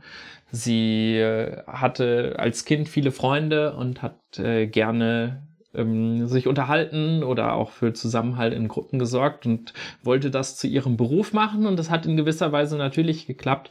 Doch äh, gerade hier auf der Qualia wurde ihr noch einmal bewusst, dass es vielleicht nicht der perfekte Beruf war, denn wenn sie hier so alleine ihre Zeit verbringt, dann ähm, kommt auf einmal eine ungeheure Einsamkeit auf. Äh, sie freut sich zwar über die vielen Nachrichten, ähm, die innerhalb des Schiffes versendet werden, doch in einigen Momenten wird ihr gewahr, wie wenig dieser Nachrichten sie selbst sendet oder auch empfängt. Das war früher mal anders, doch jetzt, wo sie hier so viel Zeit alleine verbringen muss, ähm, ja, ist es einfach eine, eine ungeheure Einsamkeit, die sie verfolgt und äh, Sie, sie redet sich immer ein, dass es vielleicht irgendwann nochmal anders wird, dass sie den Job ja wechseln kann, dass sie vielleicht auf einem anderen Schiff, einen anderen Beruf äh, oder ein, ein größeres Team haben könnte. Doch ihre, ihre große Angst, die sie verfolgt, äh, vielleicht ist es eine, eine Wahrheit, die sie sich nicht eingestehen will, vielleicht ist es eine Lüge, die an ihr nagt, aber äh, sie, sie fürchtet sich davor, äh, den, den Anschluss zu verlieren und für, für den Rest ihres, zumindest ihres beruflichen Lebens alleine zu sein. Welch Fähigkeit. Wie Noel ähm, in den Kanälen gerne lauschte, schien es, scheint es mir instinktiv näher gekommen zu sein. Das Konzept von Informationen in der Form, wie sie gerade fliegen, in der Luft, ist für mich auf einmal greifbarer geworden. Und wenn ich mich stark konzentriere auf die Wellen in der Luft, dann kann ich wie Noel hören, was in den Kommunikationskanälen passiert. Elise ist mit ihren 17 Jahren, ist das, äh, sie ist überfordert. Äh, sie hat gerade ihren besten Freund und WG-Partner verloren. Ähm, hat ihm noch nachgetrauert und ist dann angefangen, durch die äh, Gänge zu irren. Es, das, das, ganze, das ganze Schiff, die ganze Qualia scheint wie so ein bisschen so, so eine Geisterstadt. Normalerweise sieht man immer wieder mal Leute und jetzt scheint entweder, ja, jetzt scheint es wie verlassen. Elisa sieht hier und da ein paar Leichen ähm, aber sie trifft niemanden an und auch keine weiteren Geister, ähm, bis sie schließlich an die Küche kommt, in der Martin gerade ähm, sich selber eine kleine Portion zubereitet. Hier äh, an Bord der Qualia wird äh, oft gibt es so äh, fertiges Essen aus der Tube aber äh, an äh, es gibt immer eine Mahlzeit, die frisch zubereitet wird und die hat ähm, der Martin gerade äh, angerichtet und sich selbst auch schon seine Portion beiseite gestellt. Und Elise ist super erleichtert, endlich wieder ein, ein lebendes Gesicht zu sehen, auch wenn sie weiß, dass es schwierig ist oder vielleicht sogar unmöglich, mit ihm zu kommunizieren. Sie hat ja nicht mitbekommen, welche Fortschritte Ophelia und Anton diesbezüglich schon gemacht haben. Ähm, und sie bemerkt dann aber, wie sich in seinem äh, Salat. Es ist ein kleiner Salatteller mit ein bisschen äh, Brokkoli und äh, grünen Blättern und ähm, wie sich darin auch ein kleiner roter Nebel eingesetzt hat, den Martin in seiner Ablenkung droht mitzuessen und äh, Elise weiß, Sie haben ja mittlerweile rausgefunden, so ein bisschen, dass das wohl Lebensenergie gezogen wird und wenn man so etwas in sich drin hat, äh, kann das garantiert nicht gut enden. Das endet ja schon nicht, äh, wenn es außen um dich herum ist. Und sie muss Martin davor bewahren, seinen vergifteten Salat zu essen. Sie, hm, ich bin ein Menschenfreund. Ich glaube, ja, oh, oh, ich habe eine Idee. Go for it. Elise schaut sich um. Sie weiß, sie muss jetzt einen kühlen Nichtkopf behalten und entdeckt den Plattenspieler von Martin. Sie äh, hatte schon ein paar Mal mit Martin sich so beiläufig ausgetauscht und dabei hatte er fallen lassen, dass er äh, seinen, seinen Plattenspieler von der Erde mitgebracht hat. Das, der ist natürlich schon über hunderte Jahre alt, aber Martin liebt seine Platte über alles und ähm, er meinte, jedes Mal, wenn er diese Platte hört, dann äh, muss er einfach irgendwie aufstehen und tanzen und äh, Elisa denkt, das ist doch eine Möglichkeit, wenn ich den Plattenspieler ankriege, dann kann ich Martin ablenken. Wie schwierig ist das? Ich würde nicht sagen, dass es leicht ist, aber es ist mittel oder besser. Also es ist auf jeden Fall nicht, also Chancen sind schon relativ gut, oder? Was sagst du? Also wenn es ein moderner Schatten. Der ist schon hunderte Jahre alt, aber wir sind auch in der Zukunft, also der könnte sogar aus der Zukunft sein. Eigentlich tendiere ich eher zu Mitte. Dann sind wir uns ja einig. Gut. Mittelschwierig, drei Würfel oder bis zu drei Würfel. Einen gerade, einen ungerade. Elise hat noch einen letzten Würfel, um den Plattenspieler anzubekommen. Uh. Tatsächlich. Gerade noch geschafft. Elise ähm, bewegt sich durch den Raum zu dem Plattenspieler oben auf dem Regal und äh, versucht mit aller Macht den, ähm, den Plattenspieler anzubekommen. Und tatsächlich schafft sie es und ist ertönt von Nina Simone, Ain't Got No, I Got Life. Und Martin ist kurz verwundert, aber dann springt er auf und nutzt diese Gelegenheit, seinen Lieblingssong zu feiern. Und er beginnt zu tanzen, während auf seinem Teller die, der Inhalt ver verschrumpelt, verkommt. Der rote Nebel zerrt sich anstatt an Martins Innereien an diesem leckeren frischen Salat, der mittlerweile überhaupt nicht mehr frisch ist. Und meine Hoffnung, das bist du, darf noch etwas langfristig Gutes sagen, was daraus folgt. Der Salat, nun ohne, der Teller ohne Salat gefüllt, äh, scheint nun, also, mal nochmal. Der Salat, der jetzt äh, ohne Füllung ist, scheint nun von der Schwerkraft anders gelegen zu sein und fällt in die Spüle mit der kompletten Schale, dem roten, gasförmigen Alien und mischt sich mit Wasser. Und es scheint, als hätte dieses Wesen Schwierigkeiten, sich aus dem kompletten Wasser, aus purem Wasser zu befreien. Okay. Dann lernen wir über das Alien, dass es nicht schwimmen kann. kann nicht schwimmen. Elise beobachtet das Ganze natürlich, sowohl wie der Nebel ertrinkt in der Spüle und nicht wieder auftaucht, als auch der Martin, der zu diesem Lied tanzt. Und Martin hatte Elise zwar erzählt von dieser Platte, doch Elise hat sie bisher noch nicht gehört.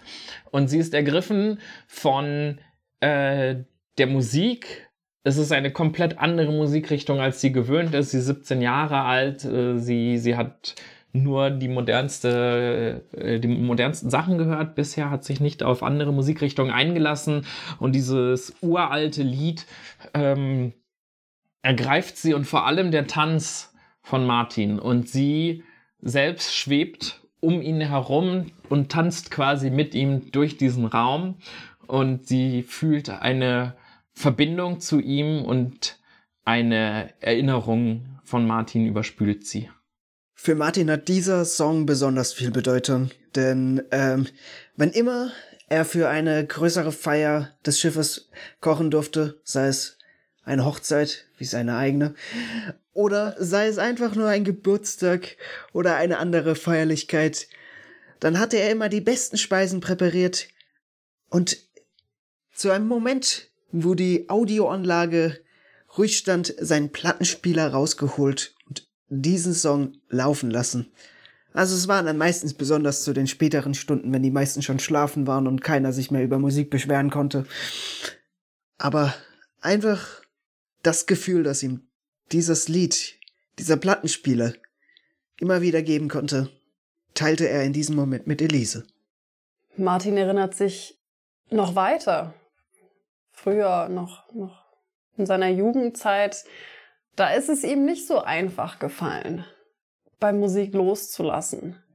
Ähm, hat ähm, Schwierigkeiten gefunden. Das, was gerade in war an Songs, hat ihm nicht gefallen. Das ähm, keine Verbindung dazu gehabt. Er hat mitgehört, was so seine Kumpels gehört haben, aber konnte sich selber daran nicht wiederfinden und so waren besonders irgendwelche Partys zu seiner Jugendzeit einfach ein großer Ort der Scham, da er sich wirklich, wirklich bemüht hat, ähm, im Schwung der Musik zu tanzen, aber sich eigentlich abgrundtief äh, immer lächerlich gemacht haben und selbst seine Kumpels ihn deswegen sehr geteased haben über seine Tanzkünste und ähm, es war nicht so einfach damals, wo er noch nicht wusste, was ihm gefiel.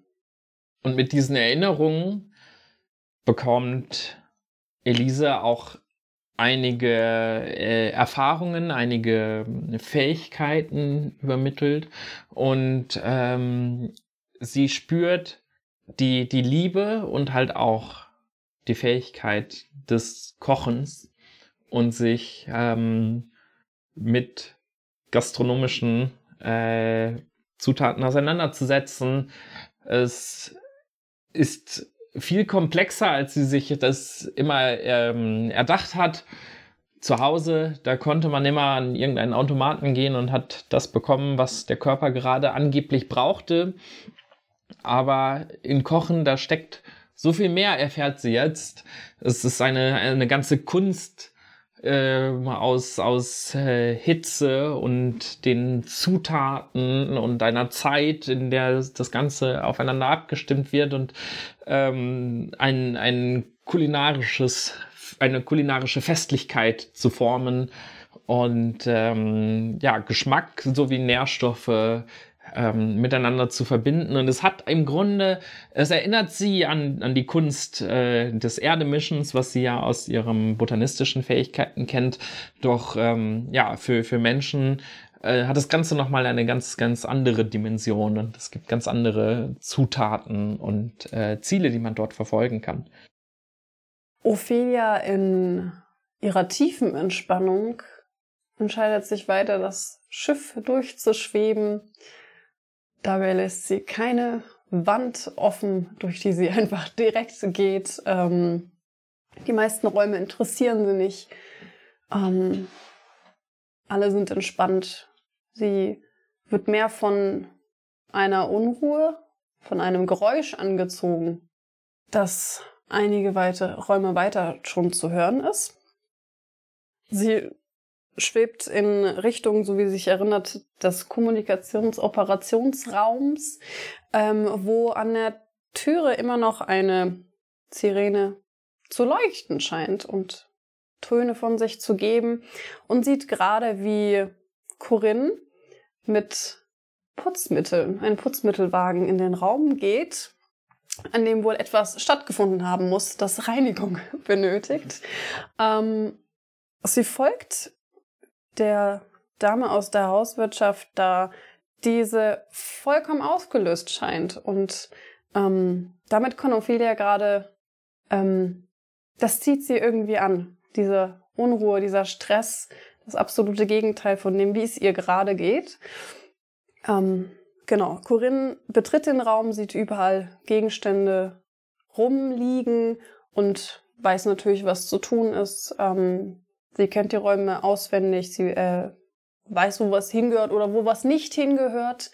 Ähm, sie fängt an, die Kisten zu stapeln oder auch wieder in äh, Fächer im Raum, Sachen, die rum, rumgeschwebt sind, festzumachen oder einzusortieren und ähm, sieht dann auf, an einer Stelle an der Wand eine rote Flüssigkeit. Sie erschrickt kurz, ihr Stresslevel ist ähm, ziemlich groß, Blut, Blut hat hier nichts zu suchen. Ähm, aber sie weiß auch das ähm, zu beseitigen.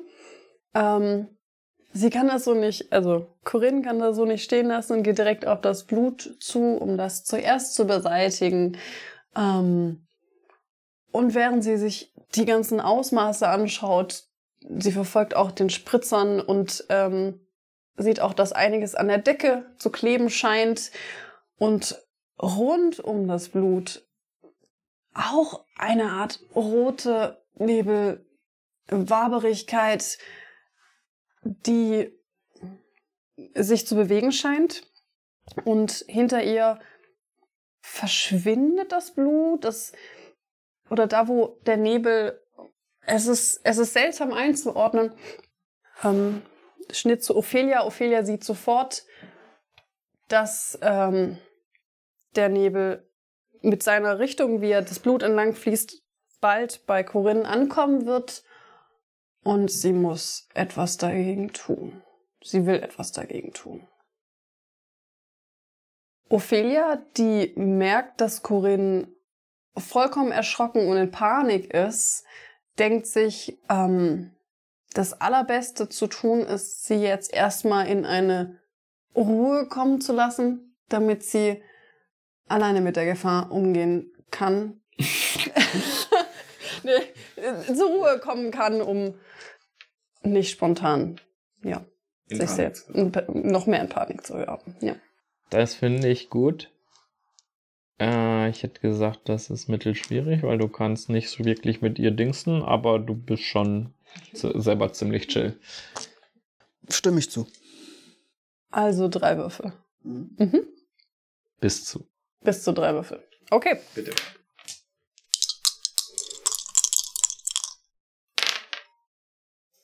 Ein von ein zwei. Gewinn. Und noch einen hast Und einen habe ich noch. Oh. Uh. Arme Corinne. Doom darf beschreiben. Doom darf beschreiben? Mhm. Okay. Ähm, du versuchst irgendwie auf ihre Wellenlänge zu kommen, irgendwie mit zu, zu interagieren. Sie so, hey, chill mal da oben. Aber du merkst, Kommunikation scheint irgendwie nicht, gerade nicht möglich zu sein, einfach so als Geistwesen. Und ein Tropfen Blut-Gas-Gemisch landet auf ihrem Kopf und du siehst, wie es ein bisschen über ihren Kopf drüber geht und pff, sie sofort tot umkippt. Es scheint eine vitale Stelle erreicht zu haben und wenn es dort ansetzt, scheint der Tod ohne jeglichen Verzug stattzufinden. Ja, da würde ich mal als Hoffnung sagen, zumindest was gelernt. es scheint, als wäre vielleicht ein Hautkontakt äh, notwendig. Gut, dann darf Anton. Anton äh, hat zwar jetzt äh, den Kom Kommunikationskanal zu seiner Wahrnehmung hinzugefügt, merkt er aber, dass noch keine Panik ausgebrochen ist, ganz geschweige denn von Nachrichten gegenüber diesem Wesen.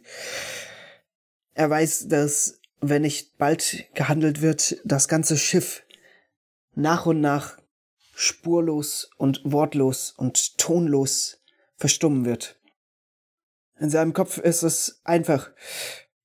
Zurück zu dem Ursprung, zurück zu dem ersten Patienten. Da er mit Noel nicht äh, kommunizieren kann, braucht er jemand anderes, der für ihn die Nachricht übermittelt. Er hat es bei Ophelia gesehen und ähm, versucht es nun selbst, der Gravitation entgegen ihr durch den Boden durchzugleiten, zurück in den Technikraum, wo er den ersten Patienten hatte. Oder vielmehr einen Raum daneben, wenn man es genau nimmt, sein sein Verständnis des Layouts war nie das Beste. Und wie er so durch die Wand gleitet, landet er in einem Raum überfüllt mit dem roten Gas. Es ist nicht, wenn ich sage überfüllt, dann meine ich nicht, der Raum ist äh, von oben bis unten gefüllt.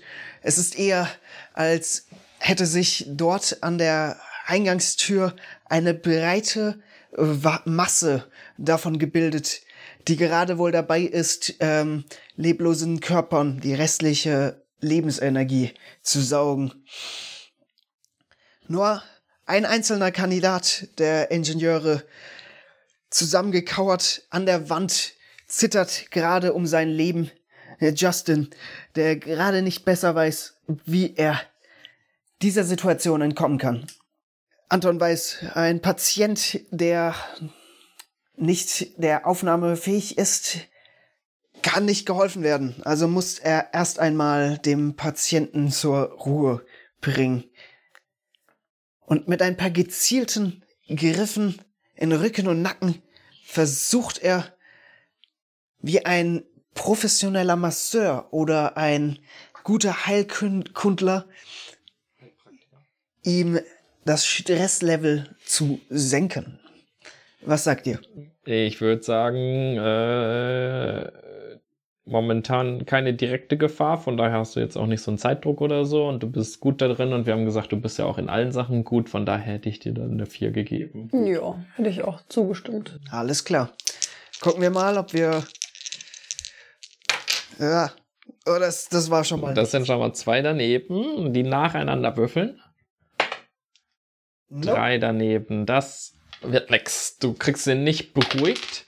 Ich hätte gesagt, ich bin dein Doom. Ich darf das äh, beschreiben. Ja. Ich würde es nicht direkt beenden. Ich gebe dir dann noch eine zweite Chance. Okay. Ähm, Anton versucht, diesen Ingenieur zu beruhigen mit einigen Handgriffen, aber äh, natürlich ist es immer noch schwierig, sich als Geist äh, zu bewegen und manchen Dingen ähm, Widerstand zu bieten, anderen nicht. Und gerade jetzt, wo er durch zwei Türen und Wände ähm, gestiegen ist, ähm, fühlt er sich wieder, fühlt Anton sich wieder eher inkorporal, äh, unkörperlich und ähm, schafft es nicht, diesen Ingenieur so schnell zu beruhigen. Stattdessen springt dieser nun in seiner Panik auf. Äh, er hat Angst vor diesem Nebel und er äh, beschließt in seiner Panik, dass die beste Flucht die Flucht nach vorn ist und er stürmt auf den roten Nebel zu. Darf ich reagieren? Jetzt. Anton sieht wenig Ausweg, ähm, aber er weiß, der Nebel selber wird ihm nicht viel antun und er stürmt an Justin vorbei und versucht den Nebel wie eine Brücke, wie ein Torbogen hochzudrücken, um die Tür ähm, frei zu machen. Ob es ihm gelingt? Äh? Ja. Ähm, ich würde sagen, Schwierigkeit, du hast es schon probiert mit dem anderen. Von daher hätte ich dir eine 3 gegeben. Also mittelschwierig. Was sagst du generell? Ich hätte jetzt tatsächlich dem auch ein Mittel gegeben. Gut, probieren wir es. Mittel. Nope. Nee, Doom. Schief. Let's say Justin. What's happening? Ähm, Anton versucht, den roten Nebel fortzubewegen, wegzuwischen, anzuheben und er begibt sich selbst in diesen roten Nebel hinein als der grüne Nebel, der er selber ist. Und ähnlich wie er es äh, am Anfang am Baum äh, im Botanischen Garten äh, erlebt hatte, äh, schafft er es ohne Probleme, sich in diesen Nebel hineinzubegeben, doch er scheint kein, keine Auswirkung auf diesen roten Nebel zu haben und äh, stattdessen eher vielleicht sogar von ihm verschluckt zu werden, ohne es selber so richtig zu spüren. Und Justin stürmt auf ihn zu. Ähm, Anton sieht ihn auf sich zurennen und äh, die, die Wand aus rotem Nebel verdichtet sich noch etwas und sie ist wirklich unglaublich lang, wie hier äh, einfach noch mehr Nebel ähm, sich vielleicht multipliziert in diesen Raum quillt und Justin schafft es, einige äh, Schritte in den Nebel hinein, doch schon der zweite Schritt ist deutlich langsamer und seine Haut vergraut, seine Haare fallen ihm aus und er äh, bricht zu Boden und ist nur noch eine leere Hülle seiner selbst. Ich würde dem noch hinzufügen. Ähm, Anton merkt, dass diesem Patienten nicht weiter zu helfen ist. ja. Seine Expertise als Arzt lässt ihn das sicher ähm, feststellen. Doch Anton merkt auch, dass der Raum, er bisher noch etwas Platz hatte, nun deutlich gefüllter ist als zuvor. Der Nebel scheint mit jeder Speise zu wachsen und gefährlicher zu werden. Akt 4 beginnt.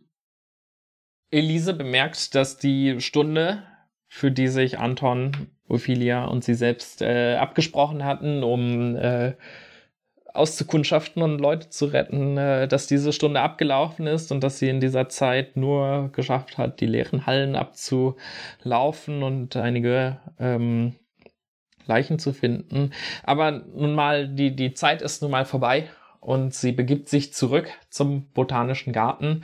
Äh, und als sie den Raum betritt, ist sie die erste und sie ist völlig schockiert. Der komplette Garten ist abgestorben, tot. Die Büsche und Bäume liegen in kleinen Haufen auf der Erde. Das komplette Gras ist verdorrt, grau und liegt dort. Ihr ganzes, alles, wofür sie die letzten Monate gearbeitet hat, ist zerfallen und sie beginnt eine, eine, eine tiefe Trauer in sich zu spüren. Anton, der nicht alle seinen Patienten heute helfen konnte, begibt sich, wie abgesprochen, zum botanischen Garten. Und wie er durch die Wand schwebt, sieht er auch vor sich das Grausam, das nur noch übrig ist von diesem botanischen Garten. Ihm wird deutlich, dass sie die Situation nicht ernst genug genommen haben vielleicht weitere Opfer damit erbracht haben. Ophelia, nach ihrem letzten Ereignis mit Corinne, ist sich ziemlich sicher, dass sie hätte mehr tun können und hofft, dass die anderen mehr erfahren haben in der Stunde, die sie sich Zeit gegeben hatten. Ähm, zielsicher schwebt sie, wie auch zuvor, durch alle Wände durch und schwebt sogar einen Raum weiter, da sie den botanischen Garten auf den ersten Blick nicht wiedererkennt und kommt zurück, als ihr einen Moment später mit Schrecken bewusst geworden ist, was der rote Nebel in dem Raum angerichtet hat. Elise, Ophelia und Anton haben sich ausgetauscht über das, was sie gelernt haben, über ihre erfolglosen und äh, teilweise natürlich auch erfolgreichen äh, Rettungsversuche und diskutieren mittlerweile, was zu tun ist. Wenn ich das jetzt richtig verstanden habe, scheint Wasser das Ding aufzuhalten. Also, wenn wir einfach Wasser überall hätten, wären, wäre das Wesen zumindest mal blockiert und in unserem, unserem System ist eine Sprenkelanlage für Feuer. Wenn wir also diese auslösen könnten? Oh ja, die kenne ich gut. Kein Problem. Ophelia, du könntest sie auslösen, aber damit, damit wäre uns ein bisschen Raum gegeben und der, der Nebel wäre definitiv, oder dieses Etwas wäre definitiv eingeschränkt. Allerdings müssen wir das irgendwie noch loswerden. Elisa, du hattest erzählt, dass du beobachtet hast, dass der Salat verwittert ist, nachdem der Nebel den aufgegessen. Es sah aus, als hätte er ihn aufgegessen. Ja. Und Anton hatte erzählt, dass der Nebel mehr geworden ist. In wie er gegessen hat, ja. Wie er gegessen hatte. Sich mehr ausgebreitet hatte, nachdem er gegessen hatte. Ja, aber wir können ihn ja nicht aushungern, indem wir, indem wir die Sprenkleranlage anmachen. Irgendwas wird er sicherlich irgendwo finden. Dann brauchen wir einfach, wir müssen etwas raus aus dem Schiff tun, um ihn irgendwie wegzulocken. Ein Köder. Ein Köder, Energieköder in irgendeiner Art und Weise. Ich meine, er scheint ja vor allem die Pflanzen hier geliebt zu haben. Meinst du, wir können in der Küche was finden? Gibt es noch mehr Räume mit? Die Lagerräume. Die Lagerräume? Wir könnten bestimmt noch etwas frisches Gemüse in den Lagerräumen finden. Und Trockenes? Oder scheint das das Wesen nicht zu interessieren? Trockenes. Leckeres Gemüse. Alles klar. Gut. Ich würde vorschlagen, wir lassen diese Sprenkleranlage laufen. Wir präparieren einen Köder für das Wesen und wir informieren den Captain darüber in irgendeiner Form und Weise, was unser Plan ist, damit sich möglichst wenig weitere Kausalitäten ergeben. Kausalitäten sind okay. Cas Casualties sind nicht okay, aber im Deutschen sind das Verluste. Damit sich keine weiteren Verluste ergeben. Es wäre niemand aufgefallen, wenn du das nicht korrigiert hättest. Mir ist es aufgefallen. Elise lässt sich das alles nicht zweimal sagen. Sie weiß, Martin muss einen Köder präparieren oder sie zusammen mit Martin muss ein absolut leckeres eine leckere Mahlzeit voller Lebensenergie präparieren. Sie bewegt sich ähm, schnurstracks wieder zu ihm in die Küche ähm, und sie beginnt ihm einzubläuen, welches Rezept er umsetzen muss. Was ist davon die Schwierigkeit? Martin zu motivieren und ein Rezept zu verraten. Ach so. Das an sich ist ja keine Schwierigkeit, aber was, woher weißt du, was das Alien am liebsten ist? Ich kann Botanik, ich weiß, was es alles da gegessen hat und ich kann kochen. Das äh, weiß ich, was er da für einen Salat gegessen hat. Ich habe auch gedacht, auch Botanik sagen. hilft dir auch zu wissen, was hat am meisten Lebensenergie oder ja, Schlussfolgerungen zu treffen. Dann gut. Ja. Vier. Weil ich, wenn, wenn hier irgendwas am Plan schief geht, haben wir halt ein großes Problem. Ich meine, es muss ja kein Happy End geben. Ja, eben. Okay. Elise, die ersten zwei Würfelwürfe sind ungerade. Ich habe noch zwei weitere, die müssen beide gerade sein. Das war dann wohl nichts. Der Teil vom Plan klappt nicht. Elise versucht Martin das Rezept, die Inspiration zu einem Rezept zu geben. Ähm, Martin ist schon ein bisschen ähm, on edge, weil er ja seinen Salat gesehen hatte, was mit dem passiert ist. Er hat sich ein wenig gewundert. Und als Elise mit ihrer Idee ihn dann auffordert, an, den, äh, an die Vorräte zu gehen, öffnet er den, die Kammer, die Vorratskammer, die eigentlich voller leckerer Gemüsesorten sein sollte. Es, äh, Martin liebt den Duft, wenn er diese Kammer öffnet. Doch als er sie öffnet, ist er komplett schockiert. Diese komplette Kammer ist wie leer gefuttert. Es sind nur noch kleinste Überreste da. Das komplette Essen ist verdorrt. Und als er die Tür öffnet, wird er überschwemmt von einem roten Nebel mit kleinen Funken, die der kleine Funken in sich trägt. Und äh, in, in Panik äh, rennt er vor dieser roten Welle, die hinter ihm bricht, äh, davon und lässt Elise alleine in der Küche zurück. Okay, währenddessen macht sich Ophelia direkt auf zum Hauptschalter der, der Wasser. Ja, doch Anlage, die mit im Technikraum sitzt. Ähm, mittlerweile ist niemand mehr im Technikraum zu sehen. Auch vom Nebel ist bisher hier keine Spur zu sehen und sie ist guter Dinge, sich daran zu machen. Ähm, mit einer Bewegung ist sie hinter das Schutzglas gegangen und macht sich dran, die Anlage zu aktivieren. Wie gut ist meine. Ich habe theoretisch habe ich elektrische Fähigkeit. Ja, ja, ich hätte gesagt. Äh, Gibt es noch irgendeinen Doom, irgendeine Herausforderung dahinter? Ja. Ich würde sagen, die können wir dann gleich noch, nachdem du gewürfelt hast, hinzufügen. Ich hätte gesagt, um die Sprinkleranlage anzumachen, brauchst du erstmal, äh, das kannst du super, eine 5, die erste 5, die wir bisher haben, weil die ist ja gedacht, angemacht zu werden in einem Notfall. Ja. Mittlerweile kannst du, kommst du gut klar mit deinem Nichtkörper und du kennst dich damit gut aus. Ja, eigentlich schon. Go for it. Okay. Damit zumindest die Story in eine Richtung progress. Genau, und wir sehen dann gleich ja noch, wie es schief geht. Und vielleicht hast du ja noch eine Follow-up-Aufgabe. Mhm. Also, erste zwei Würfe. Easy. Ein Wieso kann ich das nicht würfeln? Ja. Die Sprenkelanlage wird angehen.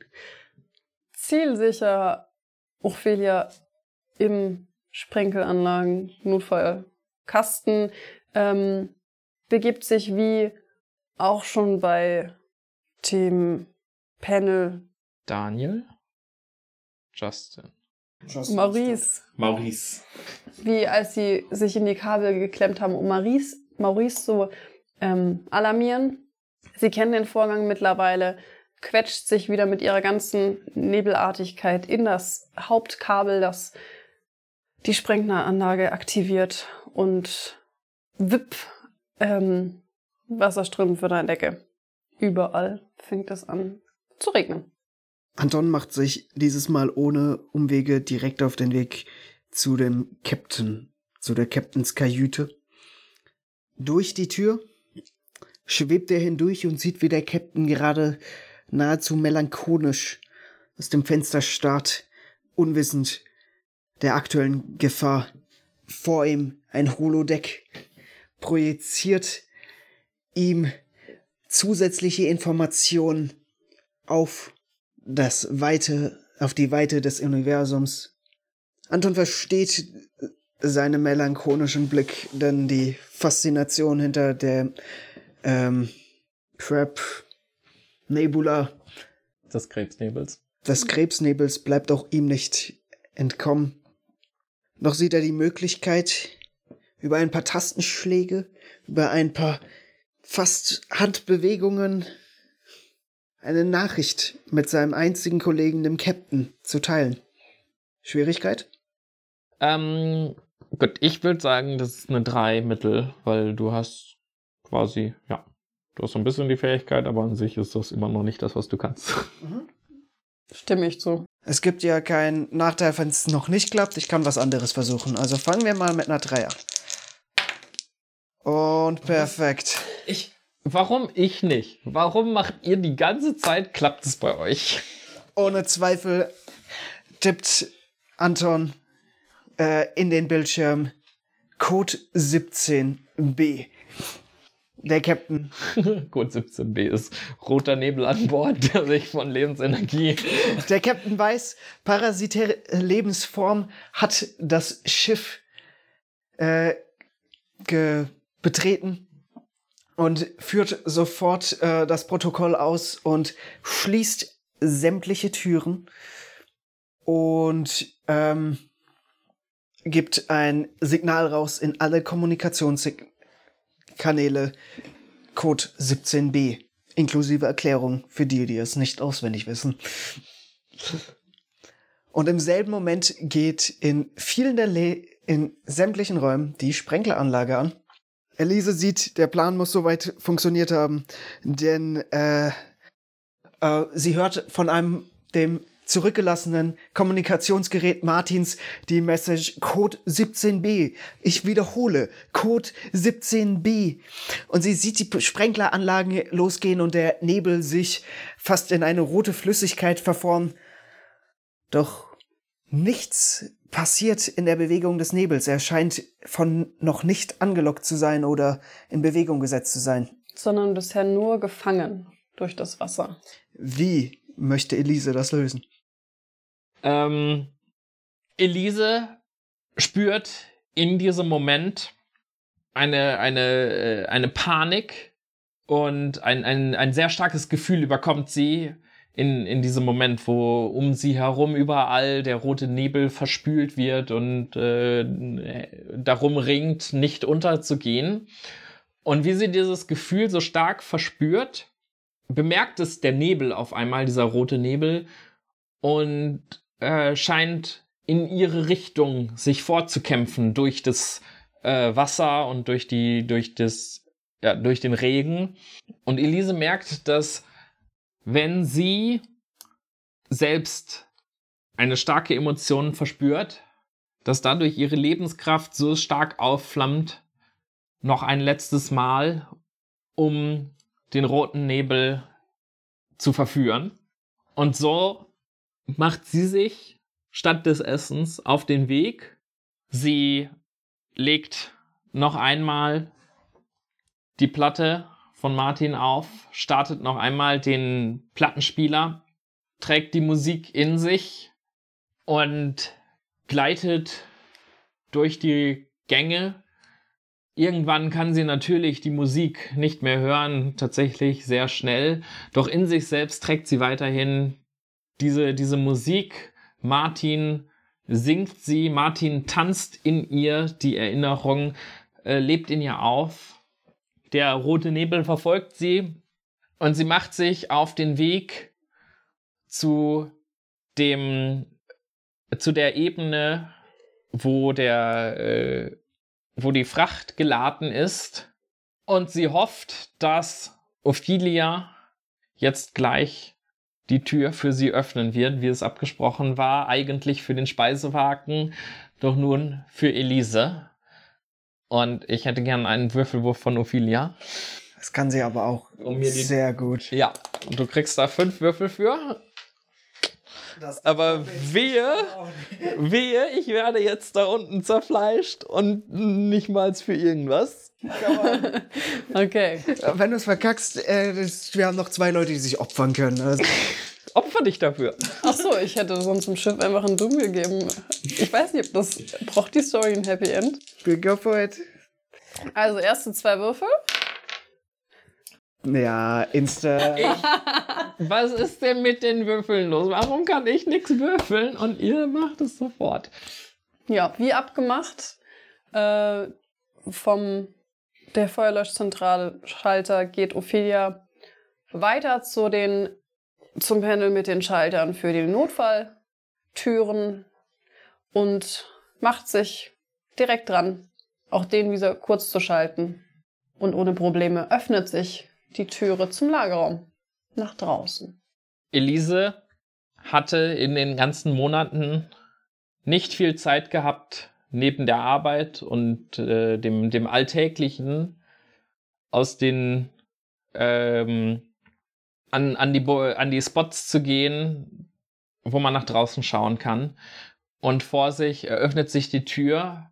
Um sie herum wird sowohl das ganze Wasser ins Vakuum gezogen, als auch ähm, die, die Ladung die ganzen Kisten, sie springen auf, sie knallen gegeneinander und alles zieht sich nach draußen.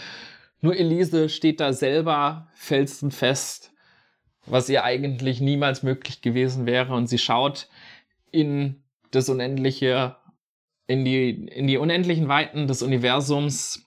Sie sieht die Krebsnebula vor sich, das Ziel der Qualia. Und sie gleitet nach draußen, denn ihre Mission ist nicht vorbei. Auch der rote Nebel lässt sich nicht einfach so von dem Vakuum nach draußen ziehen, sondern hängt weiter an ihr, verfolgt sie weiter und sie verlässt das Schiff, schwebt in der Unendlichkeit, losgelöst von allem, bis die ersten roten Nebelschwaden sie erreichen umzingeln und beginnen an ihr zu nagen, ihr ihre letzte Kraft zu nehmen, ihr Echo zu erlöschen. Und äh, ja, roter Nebel strömt aus der Qualia und umschließt sie, bis sie schließlich vollends verschwindet. Cool. Dann kommen wir zum Epilog. In den nächsten Tagen wurde deutlich mehr Alkohol konsumiert. Es scheint, als hätte meine Fähigkeit, mit anderen Wesen äh, eine Verknüpfung einzugehen, als würde ich mein Verlangen nach dem Alkohol nun outsourcen. Ähm, da es aber auch nicht so viele Überlebende gab äh, und das Schiff nun auch seinen Kurs ändern musste, äh, ist das vielleicht die kleinste Tragödie von allen. Für mich gibt es einiges zu tun nach den Tagen des Chaos. Es gibt so viel zu reparieren und zu machen und leider sind meine Fähigkeiten beschränkt, doch zumindest was Elektronik und Strom, Stromfluss ähm, angeht, Signale oder Sachen an oder auszuschalten, ähm, versuche ich mich bestmöglich einzubringen, um das Schiff wieder vollständig tauglich zu machen. Nachdem, nach dieser großen Tragödie müssen harte Entscheidungen getroffen werden. Der Captain erklärt die Mission natürlich für beendet, was eigen, also was für Erleichterung bei dem Rest der Crew sorgt, aber natürlich auch eine, eine große, also zeigt, wie groß das Ausmaß dieser, dieses Zwischenfalls war. Der Captain ordert den Heimweg an, der natürlich wieder mehrere Monate dauern wird, nachdem schon einige Monate in diese Richtung äh, vergangen sind. Wie die Tage vergehen, äh, habe ich immer mehr Verlangen, aber nicht das Verlangen nach dem Alkohol, wie ich es einst hatte, sondern nun das Verlangen nach Energie, nach, nach, nach Speise, nach Kraft. Ich fühle, wie mein Wesen nach und nach verschwindet, wenn ich nicht komme, was ich möchte. Und in einer Reflexion sehe ich, wie meine Farbe nachlässt. Das Grün immer rötlicher wird. Tag für Tag. Für mich gab es nur einen Ausweg. Selbst wenn das meinen absoluten Wahnsinn und den kompletten Verlust meines Verstand bedeuten würde, ein solches Desaster darf die, dieses Schiff nicht nochmal treffen. Und durch eine Luftschleuse werde ich Teil der Krab Nebula. Die Tage meines Dienstes werden immer lange, länger und immer langsamer. Ich habe das Gefühl, meine Fähigkeiten oder mich mit meinen Fähigkeiten auf den Strom irgendwelche Schalter-Systeme auszulösen, sind immer weniger vorhanden. Ähm, es ist unglaublich frustrierend, das ähm, nichts ausrichten zu können, keinen Einfluss haben zu können. Und ähm, ich sehe für mich auch damit keinen Sinn mehr auf dem Schiff zu sein. Also gehe ich, schwinde ich auch durch die Wände Raumschiffs nach draußen ins Weltraum. Als Daniel auf der Erde hört, dass die, was auf der, was auf der Qualia vor sich gefallen ist, ist er natürlich äh, komplett schockiert und in Angst um seinen Ehemann Maurice und er, ähm, er setzt alles daran, einer der ersten zu sein, die bei der äh, Landung und bei der Entladung der Qualia dabei sein dürfen. Und als er die ähm, mitgenommenen äh, Leute das Schiff verlassen sieht, dann fühlt er natürlich für sie. Doch als er dann endlich Maurice erblickt, kann ihn auch keine Security mehr halten und er stürmt raus auf die Landefläche seinem Mann in die Arme. Astrologen meinten seit diesem Tag dem Krabuna Crab Nebula, Nebula, Krabennebel etwas mehr grün und etwas mehr rot zu sehen.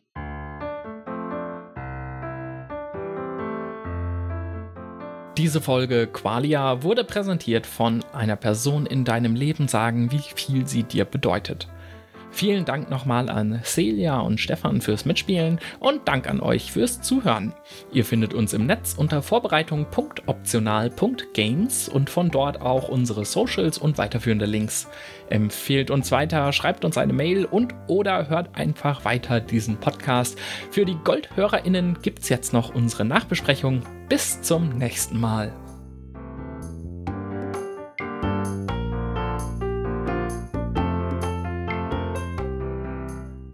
Dann machen wir jetzt noch eine schnelle Runde Roses and Thorns. Roses, was hat euch gut gefallen? Momente, Charaktere, Regeln. Thorns, was hat nicht so gut geklappt? Was war schwierig? Was war blöd? Ich fange mal an oder habt ihr schon was? Mal go for it. Ich fand Rose, ich fand die, das Setting hat mich super überrascht. Ich hätte nicht gedacht, beim Lesen der Regeln las es sich ein bisschen mehr Horror und ich fand eigentlich die Melancholie, die wir hier gefunden haben ähm, und den Fatalismus im Grunde auch so ein bisschen, also es ist ja mehr so Richtung Apokalypse und weniger Richtung Horror, fand ich. Ähm, das hat mir sehr zugesagt. Ich fand Rose an alle Charaktere, die wir etabliert haben, sowohl uns selbst als auch die ganzen äh, Nicht-Spieler-Charaktere, äh, Mark, Martin, Corinne, Justin, Maurice, Daniel, Noel, Noel, Captain, ohne Namen.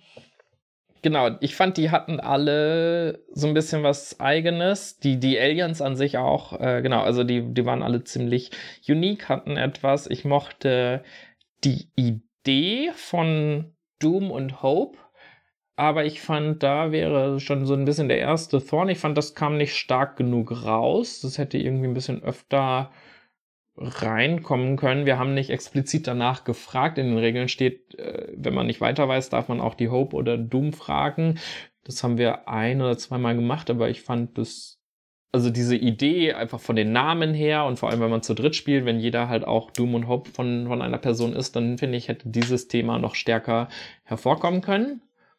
Ähm, genau, also das ist eigentlich auch kein, kein richtiger Thorn, weil, ja, also Rose an das Konzept Thorn, dass es nicht genug vorkam.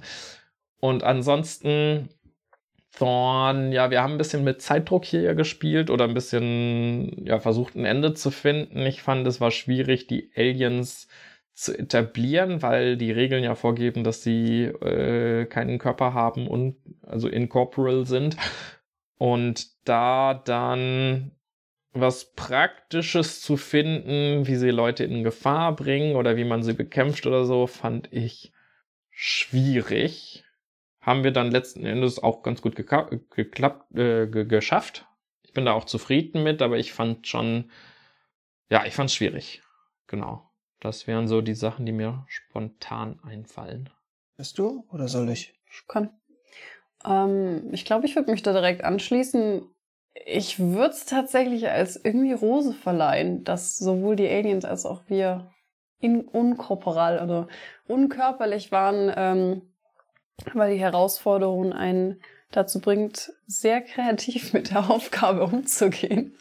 Äh, ich meine, wir haben uns zwischendurch ja auch immer, wenn man selber nicht direkt eine Lösung oder Möglichkeit hatte, weiterzukommen, ein bisschen abgesprochen oder uns unterstützt zum Teil.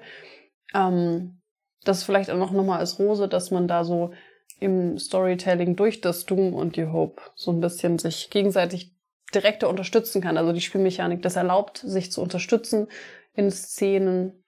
Genau. Und auch die Herausforderung, unkorporal zu sein, das aber als Rose, weil das man fordert einen kreativ zu sein und das ein gemeinsames Finden ist, so nach und nach.